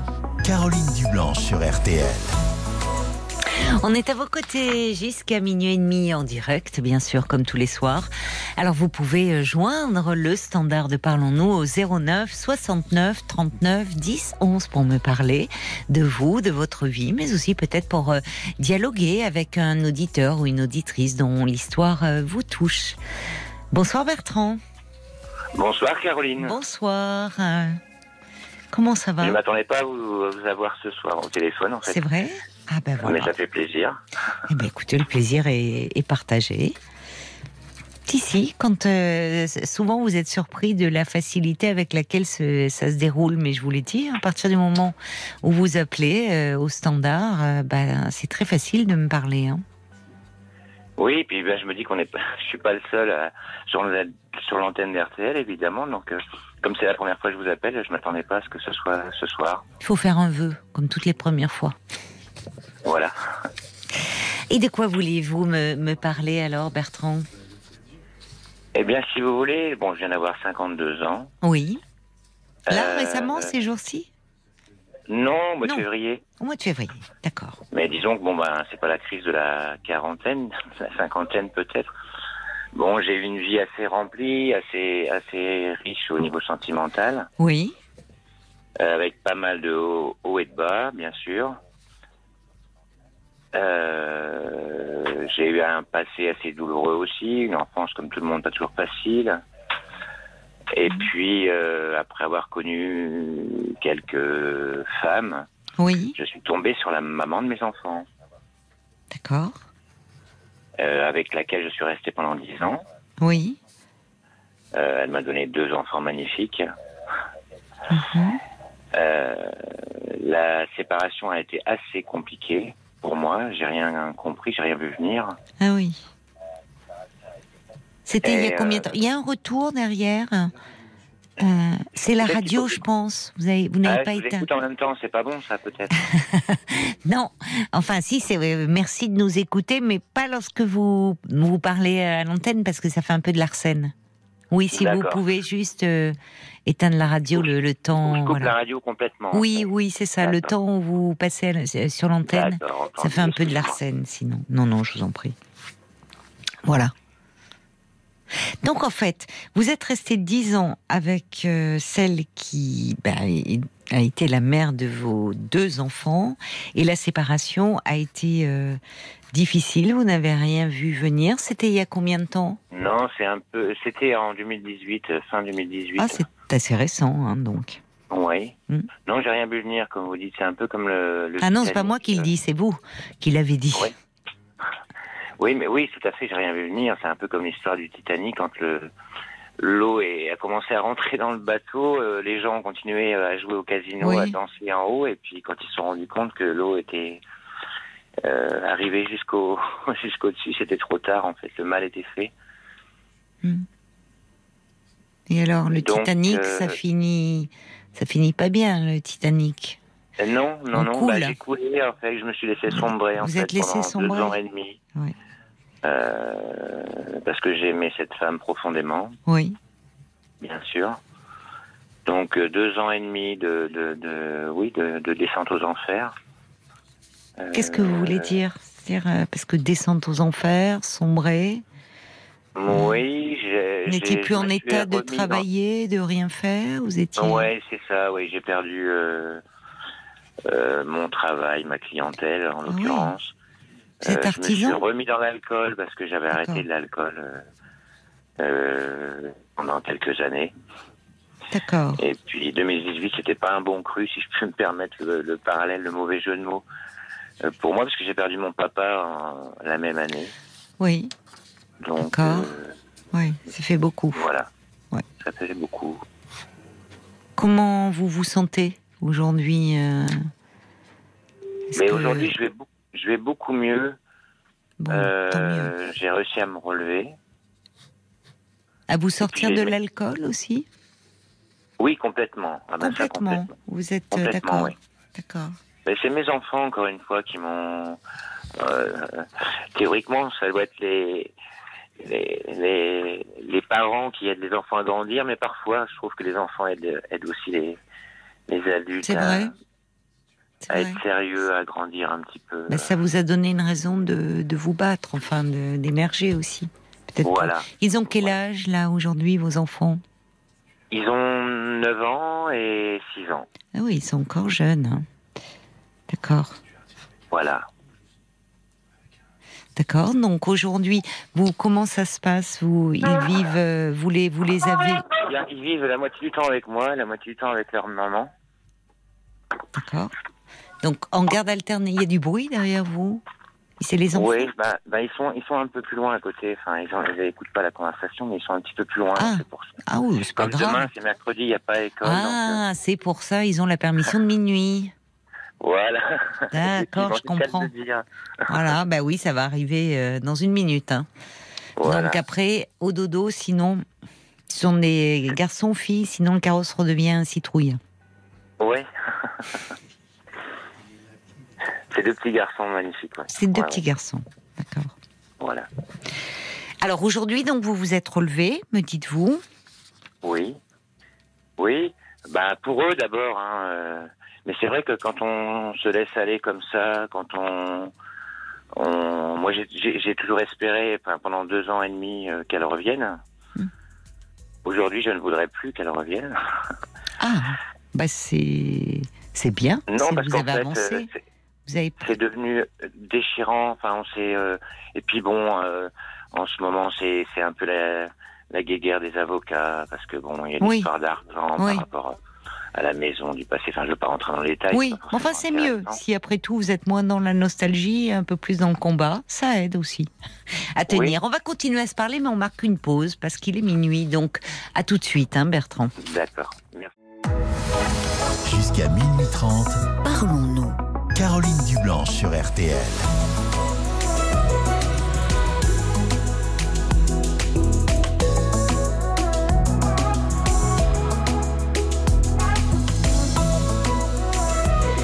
La nuit est à vous sur RTL de 22h à minuit et demi. Vous avez carte blanche pour vous exprimer en toute liberté et sans tabou pour me confier euh, tout ce qui vous fait peur, tout ce qui vous préoccupe, tous vos désirs aussi 09 69 39 10 11. Vos réactions également par SMS au 64 900 code RTL ainsi que sur la page Facebook de l'émission RTL Parlons-nous. Et on retrouve Bernard. Bernard, Oui, Caroline. ça y est, les petits sont couchés euh, Oui. Bernard, pourquoi je t'appelle Bernard Oui, Vous êtes gentil, vous voulez pas me contrarier. Vous me dites c'est oui, bah, il faut me dire non, ou alors il faut m'appeler Paulette. Euh, non, non, bah, il fallait dire. euh, Pardonnez-moi. Vous voyez, j'étais partie. C'est Bertrand. Vous êtes toutes excusées. Ah bah c'est gentil. Et euh, alors, est-ce qu'ils sont couchés les petits loups là? Vous avez eu le temps Oui, pendant oui. les infos? Oui, oui, je les ai couchés. Je ne sais pas si vous m'entendez à l'antenne pendant qu'il y avait la, la- Oh, les infos. bah mais- bien sûr que non. Hein. Bon, Et, bah, non, non, vous avez droit à votre intimité quand même, de boire un petit verre d'eau, d'aller coucher les enfants, de faire un petit pipi. Et euh, rassurez-vous, on ne vous laisse pas à l'antenne pendant ce temps-là. Ils, ont- ils sont mignons, hein ils, euh, ils acceptent de se coucher très facilement. En trois minutes, Oui, hop, c'est fait. Voilà. Bon, bah ils sont mignons comme tout. Pas de petite histoire alors ce soir? Non, on l'a fait avant l'histoire. Il est bon, tard, oui, il est tard. C'était les vacances, là, donc Bah euh, oui. voilà. Donc On là, vous les, vous êtes en vacances ou c'est fini dans la zone où vous êtes?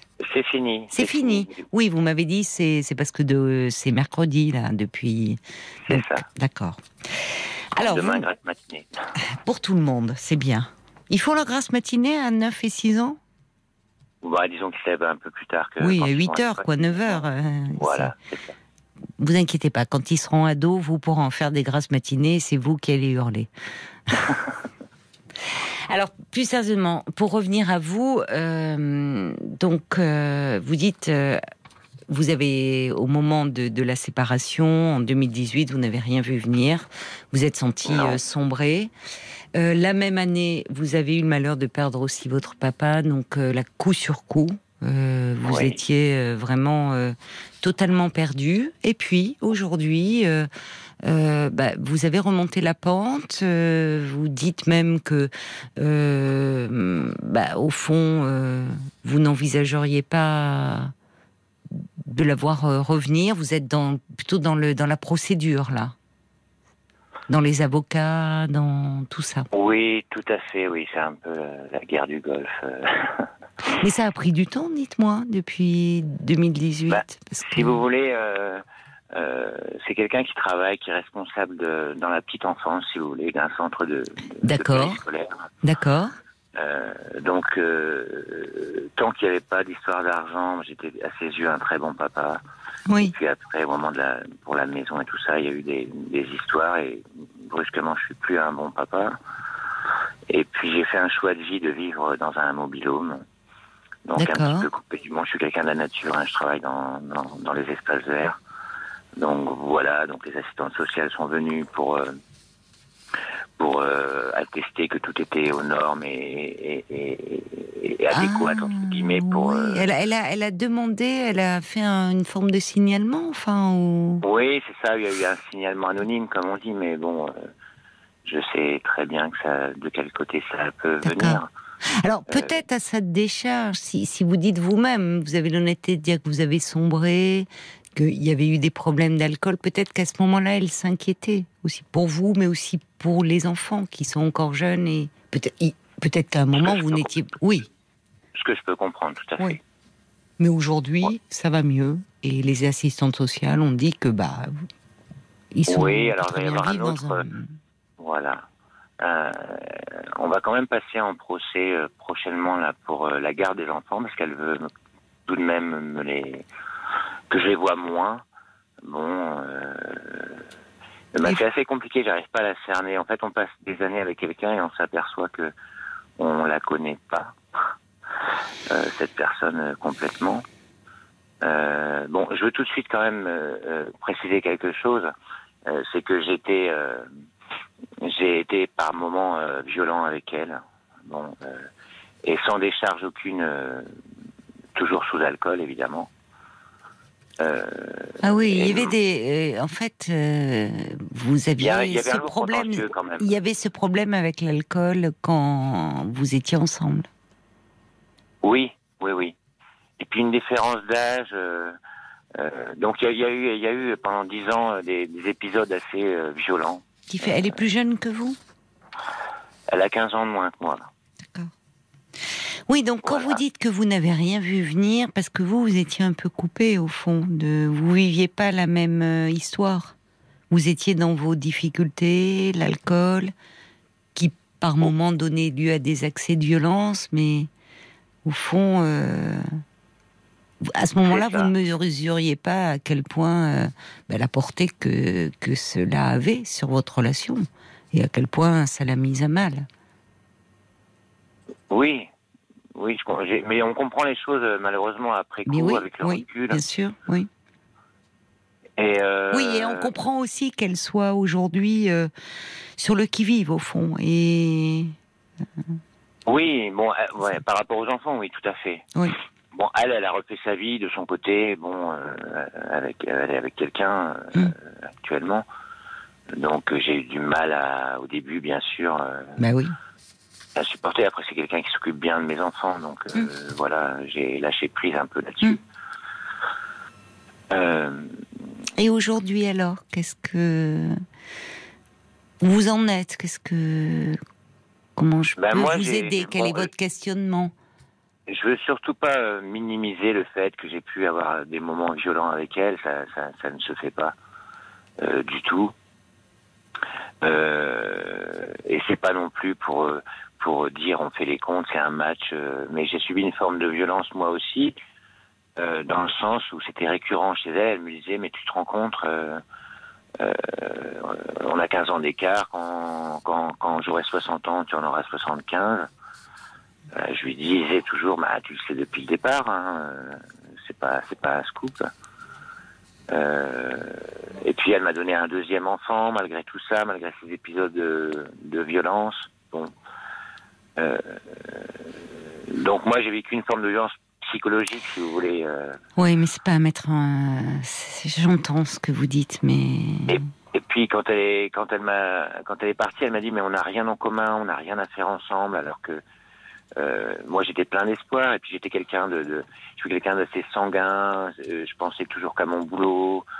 Euh, donc euh, après coup, je me, suis aperçu que j'étais pas peut-être pas assez à ses côtés, peut-être pas assez de sorties, peut-être pas assez. euh, Mais vous savez, enfin, au-delà de, de, de- cela, enfin, c'est c'est hum, très dur de vivre aux côtés de, quelqu'un qui a une forme de dépendance à l'alcool, parce qu'on est très seul. Parce que dès qu'il y a une dépendance qui s'installe, en fait, euh, ça envahit tout. c'est vrai.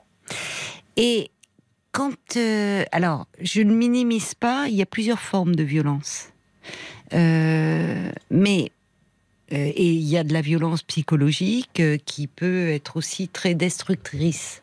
Mais à un moment, si vous voulez, quand je vous disais on peut pas mettre tout sur le même plan, que ça vous blesse, qu'elle vous dise tu te rends compte, on a 15 ans de différence d'âge. Si elle commençait à vous dire cela, c'est que déjà il y avait des choses qui du flottement, parce que quand vous êtes rencontrés, cette différence d'âge euh, ne posait pas de problème. Bah, Et- D'autant que je l'ai connue quand elle avait 7 ans, en fait. Euh, C'était, c'était la fille d'un de mes meilleurs euh, amis avec qui je faisais de la musique à l'époque, bref, peu importe. Elle avait 7 ans. C'était, ou c'était simplement la fille de mon, d'un de mes meilleurs amis. Mais vous, vous étiez, oui, Euh, vous étiez, oui, d'accord. Et si vous voulez, donc je la connaissais en tant que euh, fille, ça aurait pu être un garçon, peu importe. Hein. Euh, et puis, bah, elle a fait sa vie, moi aussi, j'ai mes petites Oui, oui. et tout. Oui, vous êtes Et puis on retrouvés s'est perdu de vue pendant voilà, on s'est perdu de vue pendant dix ans et puis un beau jour on s'est croisés par hasard. Euh, C'était devenu une femme de, de 23 ans. euh, voilà, j'étais célibataire à l'époque. On est tombé dans les bras l'un de l'autre. euh, J'ai rien compris à ce qui m'est arrivé. Et votre ami, lui, parce que c'était la fille d'un de vos amis, qu'est-ce qu'il en a pensé? Oh bah ça s'est pas bien passé. Oui. bon, c'est classique. Hein, voilà. Oui, bah oui. Bon, après, ça s'est arrangé et tout. Bon, à, à nouveau, on se reparle plus du tout parce que, bon, évidemment, la famille en général tient du côté euh, de, de ses proches, hein, ce qui est logique. hein. Euh, Par rapport, je voudrais, permettez-moi, puisque vous en parlez, euh, est-ce que vous aviez déjà, vous dites, vous vous décrivez comme quelqu'un d'assez sanguin, euh, donc quelqu'un d'assez impulsif au fond, qui par moi a du mal à contrôler au fond des émotions. Est-ce que dans votre vie, il y avait, il y a, eu comme ça des accès de violence qui, qui vous ont euh, bah, causé des problèmes, ou déjà dans vos relations amoureuses, ou Oui, oui, oui, oui, oui. C'était, c'était pas, c'est pas uniquement. euh, je veux dire, c'est pas de sa faute à elle. Je veux dire, ça aurait été quelqu'un d'autre. Ah, c'est pense jamais de la été- faute euh, la, la personne qui non la violence euh, on a beau euh, quand on les personnes qui ont des accès de violence le justifient en, en rendant l'autre responsable mais je confirme c'est jamais euh, euh, en fait rien ne justifie Rien ne justifie. Absolument. Non, mais je suis entièrement d'accord. Je fais mon meilleur non, non, mais j'entends ça, mais en fait, puisque vous en parlez, est-ce que euh, pour éviter, parce que il y a quelque chose qui vous submerge, parce qu'on peut pas tout imputer non plus à l'alcool, ça serait trop simple au fond, de dire, voyez la la violence, mais j'étais sous alcool, parce que il y a des gens qui qui ont un problème avec l'alcool, qui pour autant ne sont pas violents, si ce n'est pour eux-mêmes, puisqu'il y a quelque chose de l'ordre de l'autodestruction, mais qui n'ont pas d'accès de violence. Et ça, ça interroge. Parce que la violence, elle, elle tombe pas du ciel. C'est-à-dire que il y a, y a quelque chose qui s'inscrit dans l'histoire de la personne. Or, je peux pas m'empêcher de- de- d'avoir relevé que euh, vous dites que euh, vous êtes passé vite. euh, vous dites vous avez une vie riche au niveau sentimental, une enfance pas toujours facile. Cette idéalisation que j'ai sentie au moment où vous parlez de la mère, de cette femme, c'était pas n'importe quelle femme puisqu'elle était la mère de vos enfants. Oui. Alors, je sais pas, ça interroge sur euh, justement euh, vous, ça renvoie à l'enfance. Quelle mère vous avez eue? Est-ce que vous avez grandi dans un contexte où finalement il y avait des rapports où, le, où la violence était parfois Absolument. présente euh, Absolument. Mais encore une fois, j'ai du mal avec ça et je trouve ça. Pourquoi vous avez du mal avec peu ça? avec le fait que mon papa était. Euh, j'ai grandi dans une ambiance d'alcool des deux côtés de mes parents d'ailleurs, et dans un climat de, de violence euh, quotidienne. Enfin bon, c'était assez terrible. Donc j'ai du mal avec le fait aussi de, de, de, de se dire euh, tout vient de l'enfance, certes pour tout le monde, je pense. Hein, mais je reproduis ce que mon père euh, m'a montré avec ma mère et tout ça, donc de, la violence, d'une ambiance d'alcool. Hum, hum. Vos deux parents s'alcoolisaient. Oui, oui, ma, ma maman en est décédée d'ailleurs. Euh, de l'alcool.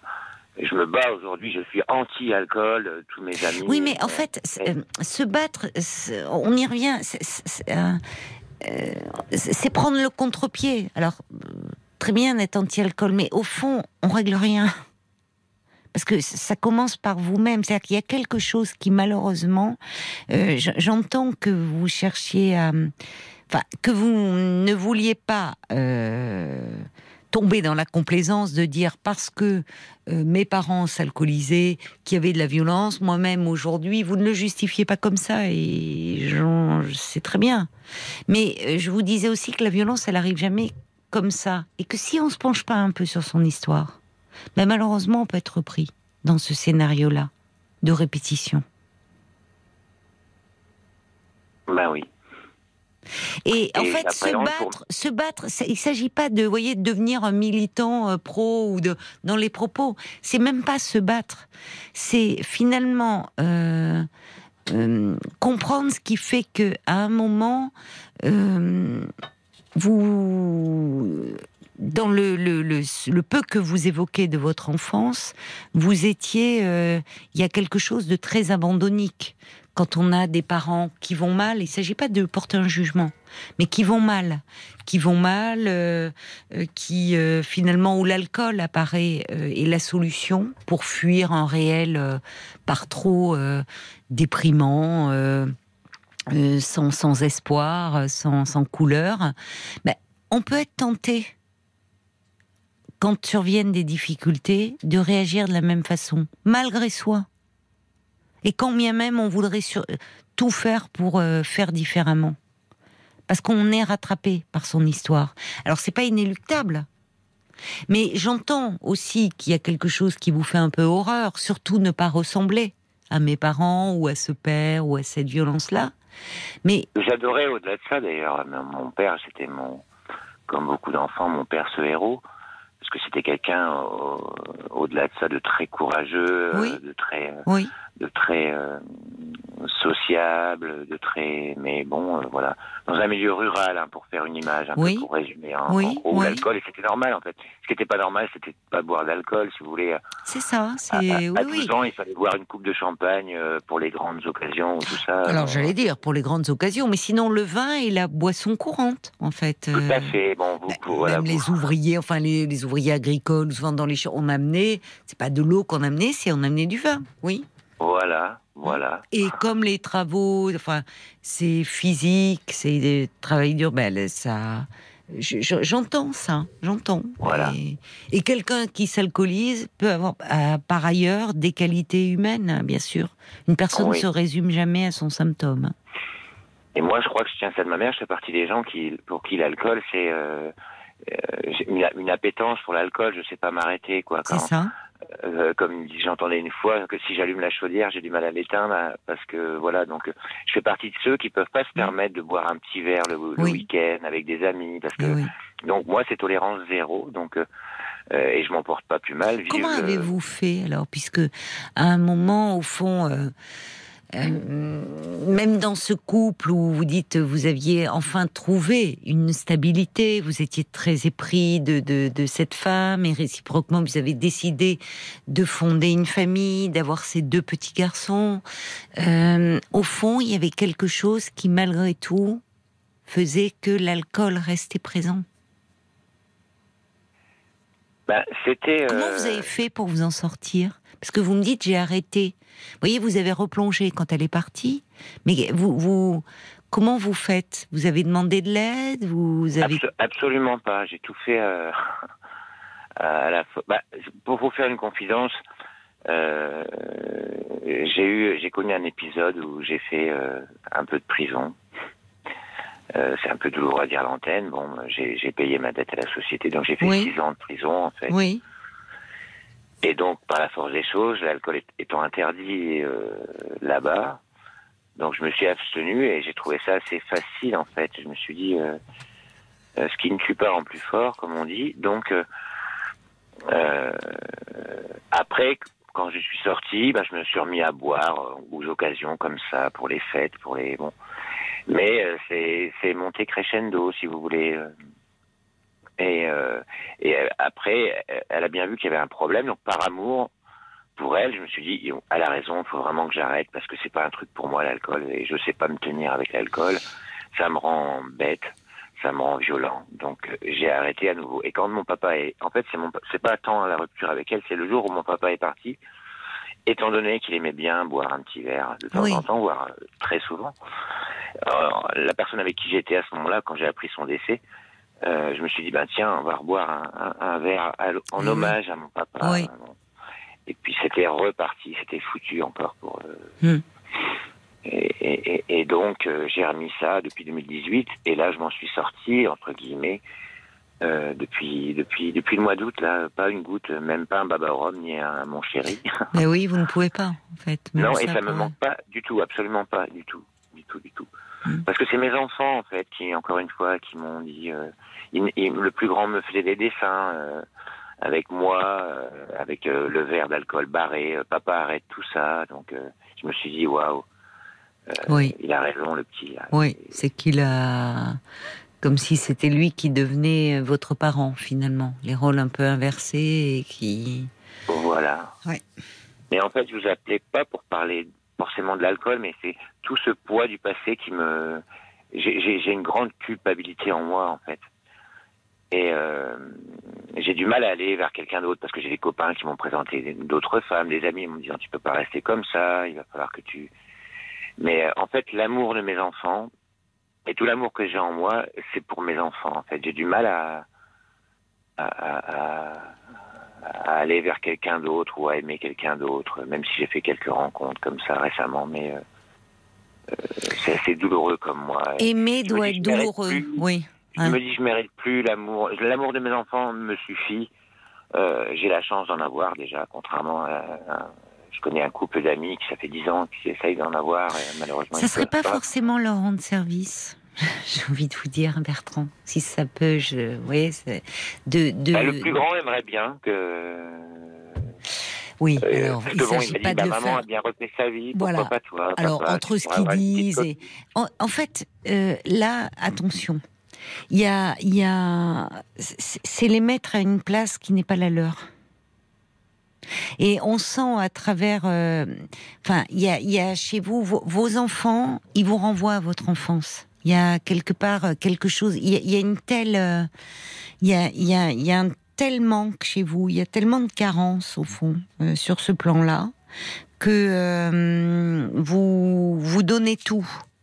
Vous donnez Bah, tout oui. et trop, mais parce que pour des enfants, euh, à un moment, ce qui est aussi structurant, c'est de savoir que euh, ils sont à leur place d'enfants, mais que euh, au fond, l'équilibre du parent ne dépend pas d'eux.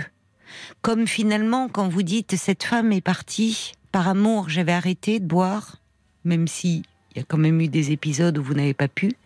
Mais par amour, j'ai arrêté de boire et quand elle est partie, je ressombre. Si on fait dépendre son équilibre de quelqu'un, on demeure très fragile. Parce que cette personne, pour une raison ou une autre, elle peut venir à manquer. Alors, je ne parle pas des enfants. Mais les enfants, si vous voulez, euh, ils sentent que ça peut les aider aussi de savoir que vous avez aussi une vie, un équilibre en dehors d'eux. Et ne pas attendre parce que vous êtes leur père, mais euh, il y a un moment, c'est l'amour qu'ils vous donnent vous comble. Parce que parce qu'il y a un gros manque à ce niveau-là. Et c'est peut-être justement trop attendre d'eux. Et tout ce travail que vous pourriez faire pour vous-même, eh bien, euh, ça serait bien aussi, c'est leur déblayer un peu la route pour eux. Parce que vous savez, on hérite, on hérite toujours de, de l'histoire de ses parents, d'une façon ou d'une autre, et de ce qui n'a pas été réglé par eux. Mais on oui, on en hérite marrant. toujours. Bien sûr, pardon, je vous coupe la parole. Euh, c'est marrant aussi d'ailleurs que eux aussi reproduisent la même chose, sans que ça soit un, un- un cercle vicieux. Alors, on, on peut, ce n'est pas systématique. Euh, ce n'est pas systématique, mais euh, finalement, au lieu, de, enfin, il y aurait quelque chose. J'entends cette culpabilité.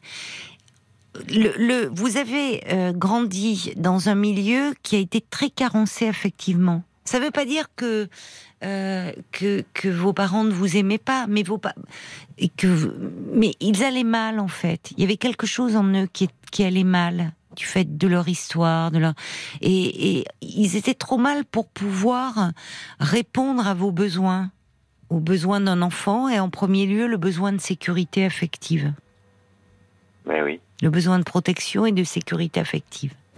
Donc, euh, vous avez grandi avec ce manque. Quand on a des parents fragiles ou défaillants pour X raisons, il y, a une- il y a un sentiment de sécurité intérieure que l'on se trimballe euh, sa vie durant. Et du coup, l'amour, euh, ben, l'amour, euh, quand on rencontre quelqu'un, c'est on lui demande tout. C'est l'amour de notre vie, c'est on s'aime et on va s'aimer pour la vie. Et, euh, et comme si cet amour-là avait réparé, allait réparer tous nos manques.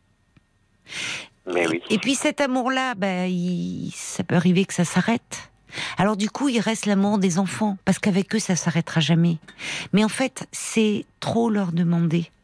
Parce que c'est leur demander finalement, c'est leur faire porter indirectement quelque chose qu'ils n'ont pas apporté de votre histoire. Et au fond, le travail que vous pourriez faire en vous penchant un peu sur vous et en apprenant peut-être à, euh, trouver ce sentiment de sécurité en vous. Parce que c'est pas parce qu'on l'a pas eu petit, qu'on l'a pas eu dans son enfance, euh, qu'on ne peut pas le trouver une fois adulte. Pour finalement ne pas faire dépendre votre équilibre psychique intérieur de quelqu'un, d'un amour ou de vos enfants. Parce que là, les enfants, ils sont petits, ils sont très gratifiants. Mais ils vont grandir, ils vont devenir des adolescents. À un moment, c'est plus compliqué, la relation. Les adolescents remettent en question leurs parents. Bon. Donc, et il faut pas que ça vous, vous voyez, à chaque fois, ça vous fasse vaciller. Et puis, euh, là aussi, vous dire qu'il n'y a pas une fatalité. Que la violence, ça se transmet pas dans les gènes. La violence, elle est toujours l'expression d'une impuissance, d'une souffrance, de quelque chose qui peut pas se dire en mots, au fond. Quand on n'a pas les mots, quand on n'a plus les mots, eh bien, on a euh, les actes, quelque chose qui nous déborde. Ce côté sanguin dont vous parlez. Ce côté sanguin, c'est aussi euh, tout- tous ces besoins qui n'ont pas pu être couverts quand vous étiez enfant parce que vos parents étaient trop mal, trop fragiles psychologiquement pour vous l'apporter. Donc vous restez un peu à l'intérieur de vous, cet enfant comme ça, très en attente. Et ça serait bien, franchement, de, de vous faire un petit peu accompagner. Parce que, bon, vous avez des ressources, votre parcours le montre. Et il n'y a pas à avoir honte de votre histoire. Parce que vous savez, euh, milieu carencé affectivement, euh, alcoolisme, problème de violence, qui peut mener la délinquance, on rencontre des copains, des mauvaises fréquentations, on peut très vite prendre une mauvaise pente. Voyez, Le- on manque de tuteurs au fond pour grandir. Et plus vous allez vous alléger par rapport à ce parcours et pouvoir en être fier finalement d'avoir construit ce que vous avez réussi à construire, d'être devenu un père à votre tour, moins vous le ferez porter à vos enfants.